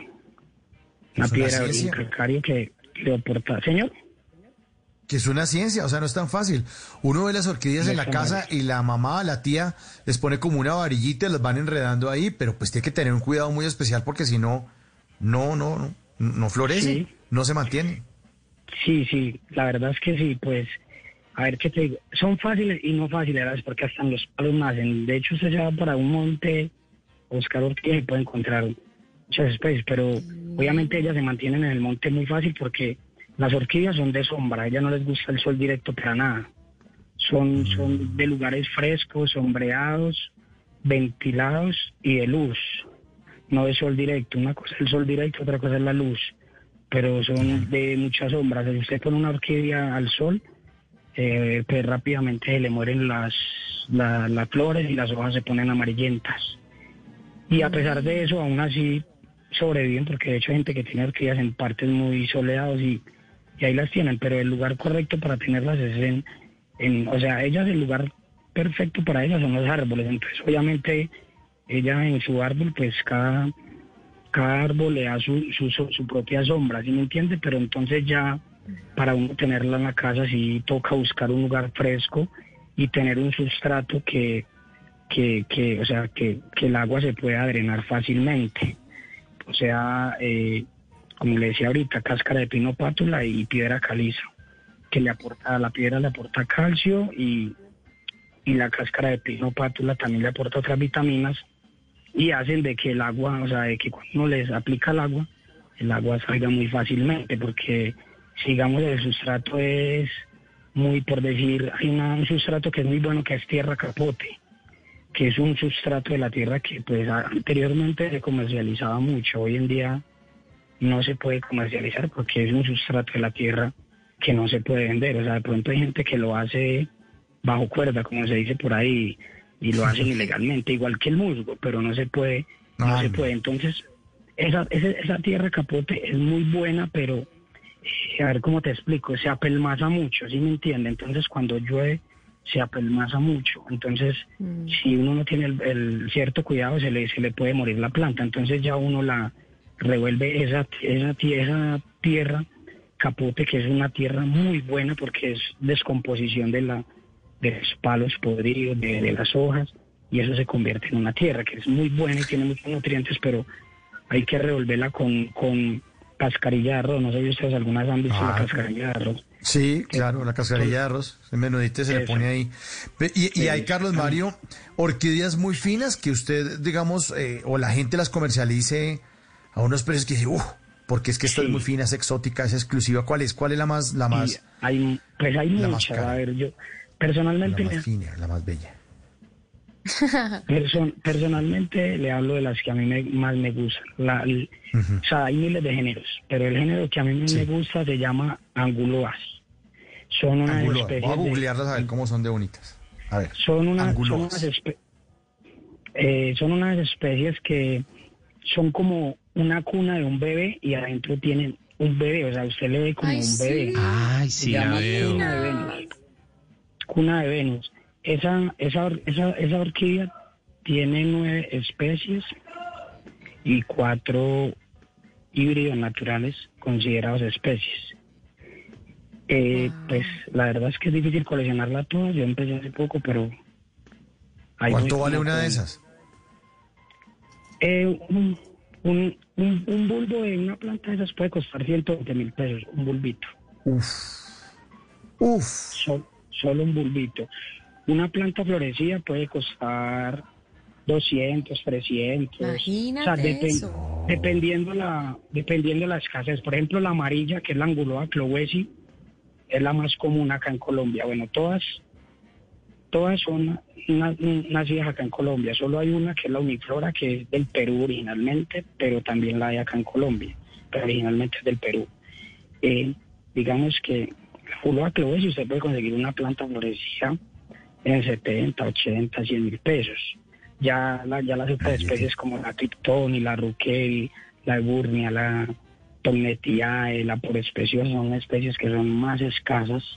La Virginalis, que es una rosa espectacular. Aparte de eso, tienen una fragancia que es indescriptible. Ya son plantas más costosas porque son escasas. De hecho, hay una que se llama Brevilabis. La puede buscar en Google. Eh, ¿Brevilabis? Sí, Anguloa brevilabis. Es una anguloa que, bueno, de hecho estoy muy feliz porque hoy me conseguí una planta con cuatro bulbos y no la tenía, entonces estoy muy feliz porque, porque es una especie que está, está extinta en su hábitat natural. ¿Me entiendes? Ya en su hábitat no se encuentra. Eh, pero pues sí, mucha gente la tiene todavía en sus fincas y todo eso, pero es muy complicada, entonces... Hoy compré una sí. plan- yo compré una plantica con, con cuatro, cuatro bulbos, me costó 300 mil pesos.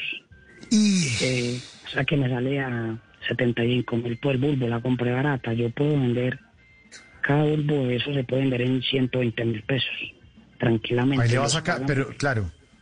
Le va la sacando, le va sacando porque siembra y Eh, usted trata de reproducirla a ver si dan, ¿no? y, y yo dejo siempre un hijo. O sea, yo compro una planta, vendo algunos hijos y dejo el mío. Entonces me, me libro la plata, me gano algo y, Ay, qué maravilla. y, de- y dejo la mía. Qué maravilla, la naturaleza es lo máximo, Qué ¿no? Qué cosa tan bonito, bella lo que usted hace. y aparte me encanta también, Carlos Mario, porque dentro de todo lo que hemos hablado del cuidado, pues lo que nos has enseñado, el cuidado de las orquídeas se refleja mucho con el cuidado como de una relación en, en, en la vida de, entre los humanos. Es decir, tienes que conocer a la persona Total. para poder brindarle la Sí. atención adecuada. Y asimismo, si a la persona la sofocas, no sé, de atención o de presión o demandándole demasiado, pasa lo mismo que una orquídea si la sofocas con demasiada agua o con demasiada luz y es por todo lo contrario dejarla solita. Entonces al final se vuelve como un estudio, como un arte también como de las Sí. relaciones humanas. Y son muchas, cada una tiene un cuidado diferente. O sea, Claro, como cada persona es diferente también. Eh, exactamente, el mundo de la orquídea es muy encarretador porque es como un hobby, usted consigue una ya usted quiere tener la otra y la otra y del mismo género y hay miles de híbridos y entonces, aunque yo personalmente trato de conseguir más que todo las especies, o sea, lo que es nacido pues de la tierra, porque los híbridos pues son, son hechos por el humano, aunque también son naturales, pero obviamente son hechos, o sea, la- las, las, las, las orquídeas que son que son híbridos naturales, híbridos naturales son contados con los dedos de la mano porque cada orquídea tiene su, su polinizador específico, o sea, digamos el, el polinizador que viene hasta, por decir a, a, a la es una abejita eh, que siempre va, o sea, ella va a esa planta y, va a la otra flor del mismo color, o sea, son específicos los polinizadores, entonces es muy difícil de que, de que una, una abejita llegue y se lleve el polen de la amarilla y después lo vaya y lo lleve a la roja. Es muy difícil porque solamente ellas van a la planta que, o sea, son, son, son específicos en, cada flor, cada flor tiene su, su, su polinizador específico. Y sin embargo, por ejemplo, en las anguloas hay cuatro híbridos naturales que son consideradas especies porque fueron, fueron, o sea, eh, sí, se encargó pues de hacerlo la abeja como tal. Digamos, la abeja entró, por ejemplo, la brevila, hay una que se llama Ruquel, que es un híbrido natural entre Brevilavis y Cliptoni. la Triptoni es amarilla, los tres sépalos son amarillos y los dos pétalos son, son amarillos con rojo y el labelo es blanco. Les explico, los, las, las orquídeas siempre, o sea, las orquídeas se caracterizan por tener, por tener tres sépalos, tres sépalos eh, que son uno hacia arriba, dos hacia abajo, hacia los lados y dos pétalos que van en el medio de los que van hacia abajo y el que está hacia arriba, pero ellos van inclinados hacia arriba y el labelo va en toda la mitad. Esa es amarilla con roja. La Brady Light es amarilla, un amarillo como verdoso, un amarillo más, más, más, más claro, que es la que yo le digo que está en vía de extinción, pues es en, en su hábitat natural, no, ya no se encuentra. Esa es así, verde con amarillo, y por dentro tiene unas pintas como cafés, como cafés, es como café, usted la ve así de lejos y es como café. Y el labelo es blanco, por ejemplo, eh, hay Carlos, que y qué pena, y qué pena, y qué pena te interrumpo, pero es que, por ejemplo, llevemos Tranquila. esto a la, prac- a la practicidad. Las orquídeas Sí. cada vez son más populares para dar de regalo de cumpleaños, de regalo de aniversario, de regalo de que se, se Sí. Entonces, ¿cuál puede uno regalar que uno vaya a quedar bien? Porque uno no tiene ni idea que cuál es de pronto que mejor yo que sientes. Hay blanca, morada, rosada, amarilla. ¿Tú cuál recomendarías, no sé, de cumpleaños o para enamorar a alguien con todo ese conocimiento que Pues tienes? Yo, yo personalmente re- recomendaría la que más me gusta, que es la angulúa, por su olor y su fragancia, porque la cuna es hermosa, porque de ese modo. Pero realmente la orquídea más, y pues uno la puede, eh, la puede recomendar tranquilamente, que es la orquídea más, más vendida y más hibridada en el mundo, que es la falemnosis. No sé si ustedes la han escuchado, eso es muy común. ¿Cómo, de cómo? hecho, falemnosis. Falemnosis. Vamos a googlearla, a ver cómo es. Esa se ve mucho, eh, esa se ve mucho, por ejemplo, eh, yo no sé, creo que es Margarita Cabello, o bueno, no sé, hay una de, de Caracol que cuando ve las noticias ella siempre se, se hace en una biblioteca y ahí atrásito tiene una falemnosis moradita. ¿Qué tal el ojo de Carlos Mario? Ya sabes lo que está detrás del fondo de la presentadora. son, son hermosas. Y eh, esa pues son pocas especies, pero como le digo, la mayoría en todo el mundo, entonces hay, hay muchísimas. Y es la orquídea más, más vendida en el mundo, es de origen asiático. Vende Margarita Roja, ¿será la que tiene esa? O sea, que es Yo Margarita que Roja la que tiene la... ¿Sí? Creo que es Margarita, o no sé si es la de, es que no recuerdo bien la muchacha. No, creo que es una, mo- no, es la monita que siempre en la noticia sale y atrás de la biblioteca llena de puros libros. Y ahí al ladito tiene una, tiene una falemnosis morada metida en un, en un cuadrito. ¿Será de Juanita? No, pero Juanita tienes unos cuadros. Cuadros, Juanita Gómez tiene... Juanita tiene unos cuadros, no. ¿Cuál será? No, ah, será Daniela. ¿Daniela Pachón? ¿Será que sale con Eso. Sí, yo ¿Sí? creo que es ella. Analícela y Que sale los fines de semana. Lo máximo, la- ya me quiero fijar. Yo la, yo la, yo la he visto, esa es muy hermosa y se recomienda mucho porque es una de las orquídeas que más le dura la flor en todo el mundo, en todas las orquídeas que existen. Le puede durar hasta de tres a cuatro meses. y Usted la tiene en un cuidado. Aparte de eso, tiene una ventaja que prácticamente creo que la tiene solamente esa orquídea, que es una orquídea que se puede mantener en el interior de un apartamento, en una ciudad o en una casa. y es muy- Ah, sí. es muy Ah, difícil claro, es usted- común. por ejemplo, una anguloa es muy bonita, es muy apetecida. Y, y, ¿Y qué pasa?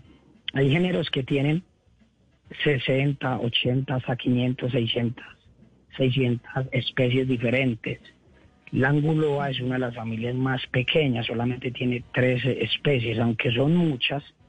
porque Usted dice tres especies, por ejemplo, usted se va para un Pero, vivero y perdón, por eh, te- tengo una pregunta, Carlos Mario. ¿Esto nos va a salir en el parcial del viernes o...? o- No, es que qué tal la clase que nos dio. No, hombre, pero, pero, pero nos agrada mucho, nos agrada mucho que, Sí. nos, que nos haya llamado y que nos haya antojado. Yo le voy a decir una cosa, Carlos Mario. Si usted está escuchando el programa, nosotros arrancamos la hora, no, que los odiadores, que ya están incendiando. Oye, usted es un tipo con una voz, con una paz, con una tranquilidad, que le dice a uno, mire, una lección de vida de cuidar la naturaleza. Yo me voy a acostar relajado y muy feliz. Se lo digo en serio, Carlos Mario. Muchas gracias Sí, por, por habernos llamado. Muy bacano. Nos tiene que dar más clases más adelante, porque es que lo que pasa es que el programa acaba a la una de la mañana, entonces tenemos que irnos a... No, pero, pero la próxima vez nos habla de otras, de otro tipo de orquídea, de otras especies.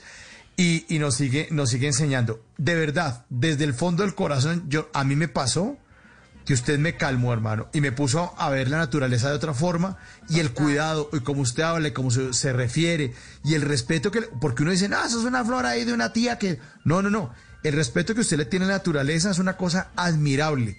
Lo felicito, le agradezco muchísimo comunicar, haberse comunicado sobre todo esta noche, que empezamos el programa como, o esta tercera hora como, ah, como un poco así como medio haters y preocupados que el incendio y que la ciudad. Y usted, la verdad, nos calmó a punta de naturaleza. Muchas gracias, Carlos Mario. Y sabe, como buen oyente de Bla Bla Blue, que los despedimos a todos con una buena canción que tiene que ver con algo de lo que nos contaron. Pues aquí está una bella canción de Presuntos Implicados que habla de todas las flores. Un abrazo, Carlos Mario. Gracias. Dios los bendiga. Y todas las flores que salen a los amores y despiertan mis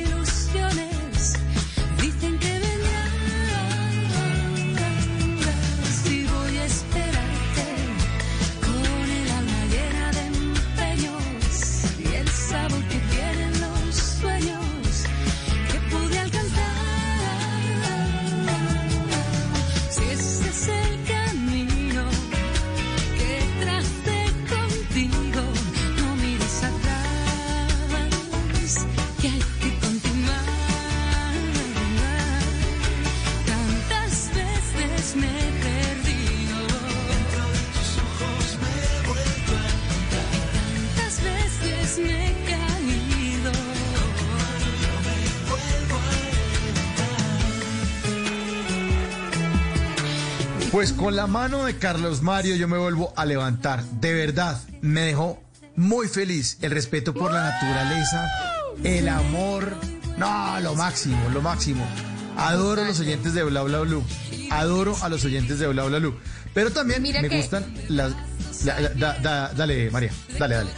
Dale. Sí, no, que iba a decir que al final las, la- la- las enseñanzas más grandes o, como las lecciones más grandes vienen cubiertas por otra cosa totalmente distinta. Este es un oyente que nos llamó y no se puso a dar un discurso larguísimo, a decir su opinión, no, sino que imagínate, lo más inesperado, se puso a hablar de orquídeas, y fue a través de, A o sea, de máximo. orquídeas. Lo- lo- no pudimos haber pedido un tema eh, más diferente para esta tercera hora y fue a través de, de ese tema tan particular que nos mostró que es posible valorar cosas pequeñas y centrarse en la verdadera belleza de la vida para poder vivir día a día con esa paz con la que vive Carlos Sí. Mario. Totalmente. Y a O sea, fue- yo sembrar. quedé- y a sembrar. felices. Y a sembrar, Claro. a construir, a construir, a construir. No, qué buena esta llamada. En serio, hace mucho no estaba tan agradecido con un oyente. Qué maravilla. Me cambió, me relajó, me mandó su energía. Claro, el tipo está en contacto con la naturaleza. No puede ser distinto. Y Pero si a usted le gusta, si a ustedes les gustan las orquídeas y le gusta tomar foticos, Simón, tres aplicaciones recomendadas para tomar fotografías de orquídeas de todas las flores.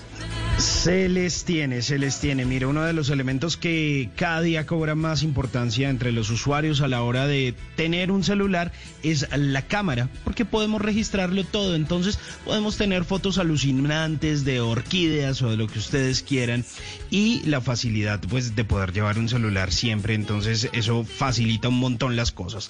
Entonces, mire, hay gente como María que le gusta usar filtros, marcos, recortes para que de- esas fotos mejoren y les voy a recomendar esas tres aplicaciones para eso que están disponibles o en la App Gallery o en el Play Store, donde ustedes las quieran descargar. Mire, la primera se llama Cam con K. Cam. Igual ya se las voy a dejar en mi cuenta eh, de Twitter. Mire, esta sirve para hacer fotos como con una estética así como tipo vintage.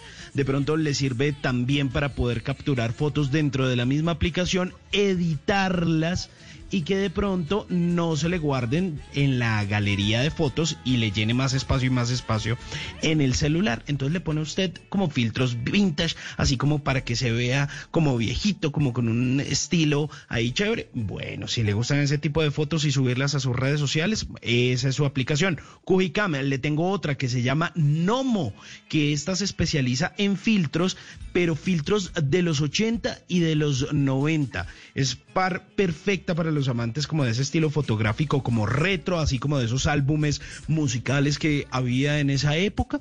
Pues queda muy y muy chévere. Eh, y bueno, la última es una que se llama Story Art, que es perfecta para los que suben muchísimas historias a Instagram. Esta es indicada ahí como para descrestar a los seguidores con un contenido así chévere, creativo, de esos que duran 24 horas para subir esas stories de Instagram. Pues mire, tiene más de mil plantillas. Le puede añadir texto con diferentes fuentes, diferentes colores. Si usted es de esos que busca como solo las fotos para subir a sus historias de Instagram, mire, descárguela ya mismo. Se llama Story Art. La comparto ya mismo. Se las voy a compartir el nombre de estas aplicaciones en mi cuenta de Instagram, arroba Hernández Simón, para que ustedes las descarguen ahí en la App Gallery o en Play Store grati- gratuitas, gratuitas. Barato, barato. Story Art. Baratos, baratos. Bueno, María, hay más mensajes que nos dejan nuestros oyentes, mensajes de texto en el 316-692-5274. ¿Qué dicen los oyentes? Sí, empezaron a llegar desde muy temprano. Vamos a leerlos así para alcanzar a leerlos todos. Buena madrugada, buen programa como todos. Conectado desde Vista Hermosa en el departamento del Meta. Atentamente, Augusto. Y ese nos llegó por allá en la segunda hora. Augusto, un saludo de vuelta para ti. Qué rico que nos acompañes. Muy bueno el juego. Felicitaciones. Muy ameno el programa y muy buenos invitados. Muchas gracias. Ese no firmó, de pronto es el mismo gusto. Y el juego se refiere a los emoticones que nunca faltan los miércoles con Mauro. También nos escriben desde otras partes, desde otros países. Muchachos, un saludo desde Santiago de Chile a las 2 y 32 de la mañana, trasnochando y haciendo crispetas. Jefferson Fernández. sí, se ve, casi se me sale. Jefferson con sus crispetas acompañándonos desde por allá. Qué rico, bienvenido siempre. Y nos escriben también un saludo muy especial para todos, que Dios los bendiga grandemente. Rechazo total ante todo lo que está pasando en este momento en el país. Parece que estuviéramos viviendo lo que dice la canción de Vico C, la recta final. Mil bendiciones, Carlos y Pilar desde La Dorada, Caldas. Y siguen llegando los mensajes. Sí, mire, nos dicen, hey, muy bonito oír de las orquídeas. Pensar en la naturaleza es una gran terapia y más en estos tiempos de violencia inseguridad y pandemia. Su amigo Jorge Rodríguez les habló desde mi punto de trabajo como guarda de seguridad. Un saludo para usted, Jorge. Y nos dice, María, María bonita, hablas muy lindo, eh, me caes muy bien, caen muy bien tus palabras y en tu voz se oyen Ah, divinas como tú. Y dice por acá, Simón, usted también habla muy bacano. Un abrazo. ¡Tan grande, bello! Bien. Lo máximo. Esa canción Pues es no para dijiste Simón tu para María. nombre. Al fin, ¿qué? Exacto, Aquí, exacto. ¿Con quién lo están emparentando ahí? A ver. Es que locos. Ah. Bueno, tengo un mensaje de voz también. Un mensaje de voz que llega al 316-692-5274, la línea de bla bla bla.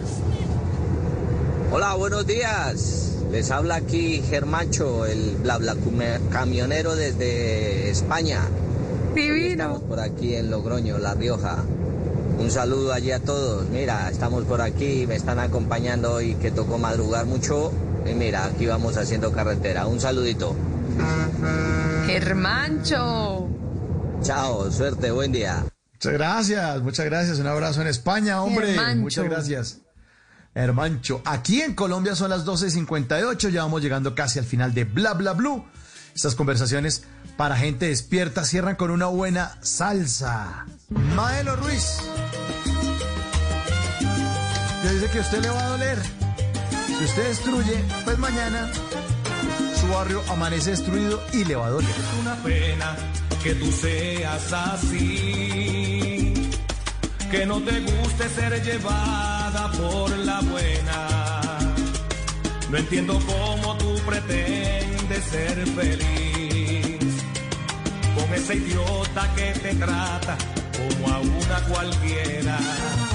Que algún día te hará falta mi amor. Y no lo digo por despecho, aunque parezca. Te equivocaste al elegir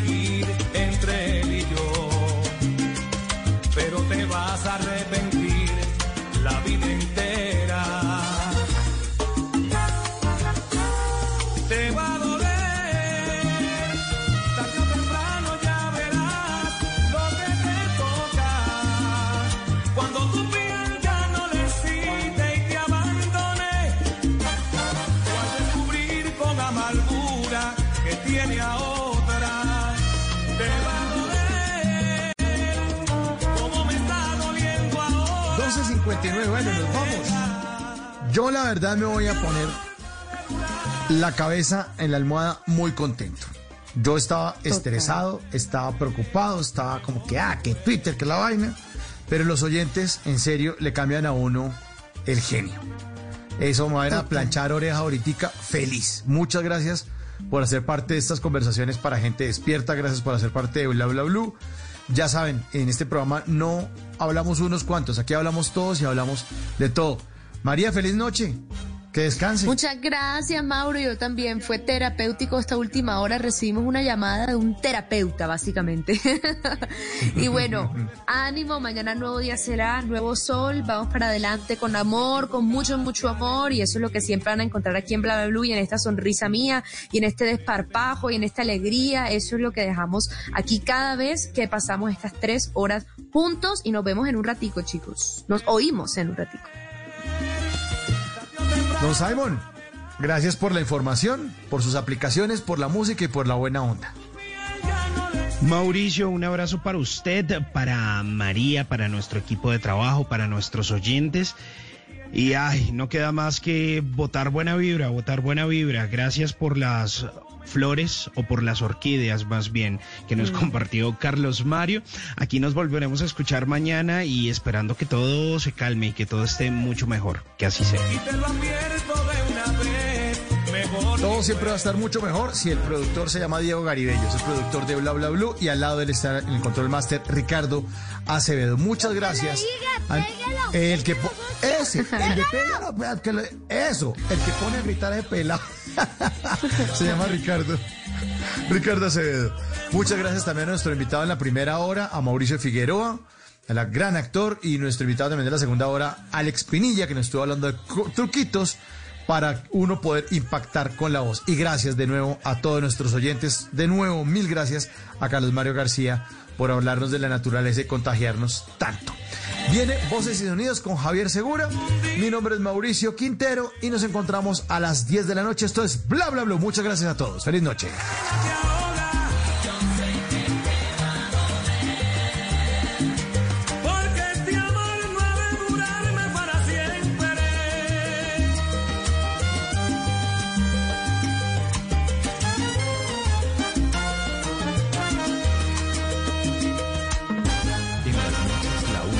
No se cansa es la lengua.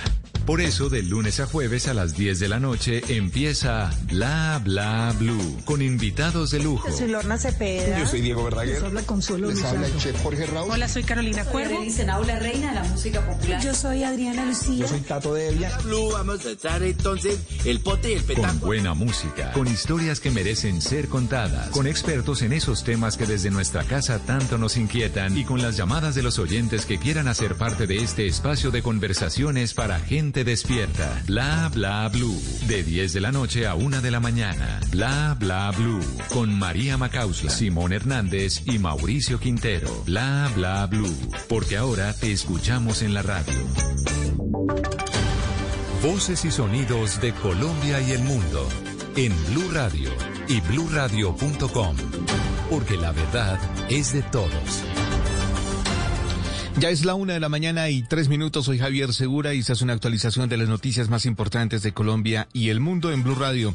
A esa hora volvemos a las calles de Bogotá con una actualización de lo que está pasando después de más de siete horas de disturbios, caos y violencia en la capital del país. Vamos con Eduard Porras, el ojo de la noche. Entre la noche y el amanecer, un periodista recorre las calles. En Blue Radio, el ojo de la noche nos cuenta lo que encontró. Javier Oyentes de Blue Radio, la situación continúa muy complicada en la capital del país. Ya las autoridades hablan de varios saqueos en el sector de Bosa, Piamonte, donde los delincuentes ingresaron a un de uno, prácticamente lo desocuparon, llegaron hasta con vehículos a sacar los productos de este lugar. Varias muertes violentas también que nos están reportando a esta hora los oyentes de Blue Radio, una de ellas en el sector del Verbenal, donde un hombre murió frente al CAI del sector, el grupo de criminalística de la Fiscalía no se ha podido, no ha podido llegar al sitio debido a que hay varios manifestantes que están destruyendo este tipo de vehículos igual que los de la policía. Dos hechos lamentables más en la localidad de Suba, uno en el sector del Rincón con un hombre de 26 años que, según sus familiares, pasaba para la casa, un impacto de bala en medio de los disturbios, llevado al hospital e infortunadamente fallece. Vamos precisamente a hablar con la familia de Juliet Mesa Ramírez, una joven de 18 años que en el sector de la Gaitana, dice su familia, llegaba de la casa de una amiga, comenzaron los desmanes, algunos disparos, infortunadamente uno de ellos lo impactó y hace pocos minutos falleció en el camino del sector. Mañana en la primera emisión de Blue Radio les tendré detalle a detalle de lo que ocurre con estos desmanes en la capital del país. Edward Porras, Blue Radio.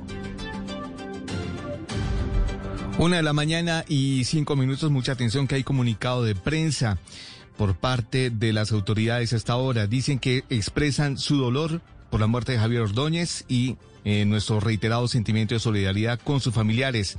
El gobierno nacional seguirá prestando toda la colaboración que requieran las autoridades competentes para que se establezcan los hechos a la mayor brevedad posible.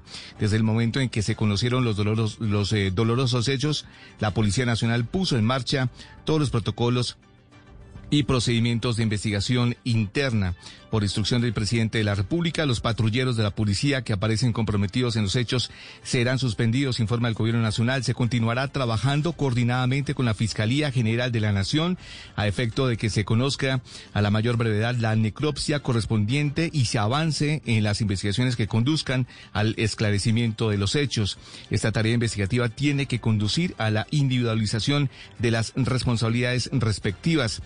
El gobierno dice que hace un llamado para que se deje de estigmatizar la institución policial, que es querida por los colombianos, según dicen, tratando injuriosamente de señalar a todos los miembros de conductas cometidas por algunos de ellos. En el puesto de mando unificado liderado por el presidente de la República se hizo un balance nacional con la participación de la alcaldesa de Bogotá, Claudia López. Se han tomado algunas eh, decisiones, entre ellas las siguientes. Se reforzará el dispositivo de policía en Bogotá con 750 uniformados más 850 que llegarán de otras regiones del país. 300 soldados de la Brigada número 13 del Ejército apoyarán la labor de la Policía Nacional en la capital del país. Además, se ofrece una recompensa de hasta 50 millones de pesos por información que conduzca a la captura de los autores del homicidio de cinco personas durante esta jornada violenta en Bogotá y en el municipio de Suacha, así como los eh, posibles responsables de hechos de vandalismo.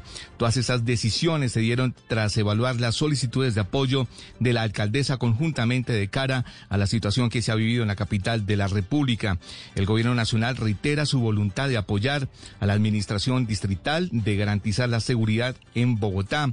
A las seis y treinta de la mañana de este jueves se hará una rueda de prensa con el fin de profundizar y dar un nuevo informe a los colombianos que incluirá la explicación de todos los programas que se han puesto en marcha para fortalecer la institución policial. Es el comunicado que envía el gobierno nacional luego de la reunión que sostuvieron con autoridades distritales y policiales en la Dirección General de la Policía. Una de la mañana y ocho minutos en otras noticias. El alcalde de Cali respondió a las acusaciones de del cabildo indígena que acusó a las autoridades de abuso de fuerza en un operativo de desalojo. Dijo que en ese lugar no hay ningún cabildo, además que no permitirá invasiones en la ribera del río Pance. Alejandro González. Hace instantes culminó el operativo de desalojo a las invasiones que se encontraban a la orilla del río Pance, en el sector de La Viga, al sur de Cali. Las personas que habitaban esta invasión indicaron que pertenecían a la comunidad indígena NASA y que sufrieron maltrato por parte de las autoridades en este operativo. A lo que respondió el alcalde Jorge Iván Ospina que en este sector no hay ningún resguardo indígena y que no permitirá que se invadan esos espacios en la capital del valle. No vamos a posibilitar ningún tipo de invasión de las riberas del río Pance. Es completamente falso que exista un indígena allí ubicado de tiempo atrás. El río Pance nunca ha tenido un resguardo indígena en su asentamiento. Bien podrán ser reconocidos como cabildo, pero no en ese territorio porque es de, de alguna manera poner en peligro la vida. Entre tanto, la comunidad de La Viga, que había adelantado una movilización el pasado sábado pidiendo que desalojaran estas invasiones, celebraron esta recuperación del espacio público, pero piden que se continúe el desalojo de otras dos invasiones que se encuentran en este mismo sector de Pance. Una de la mañana y nueve minutos en riesgo de inundación se encuentra un barrio del municipio de Soledad luego de que la fuerza de un arroyo derribara el muro de contención que fue construido por las autoridades para proteger este sector. Tres viviendas de la zona han sido evacuadas por riesgo de colapso. Ingel de la Rosa. Implorando que no caiga un nuevo aguacero, permanecen los habitantes del barrio Las Moras en el municipio de Soledad después de que la corriente del arroyo El Salao de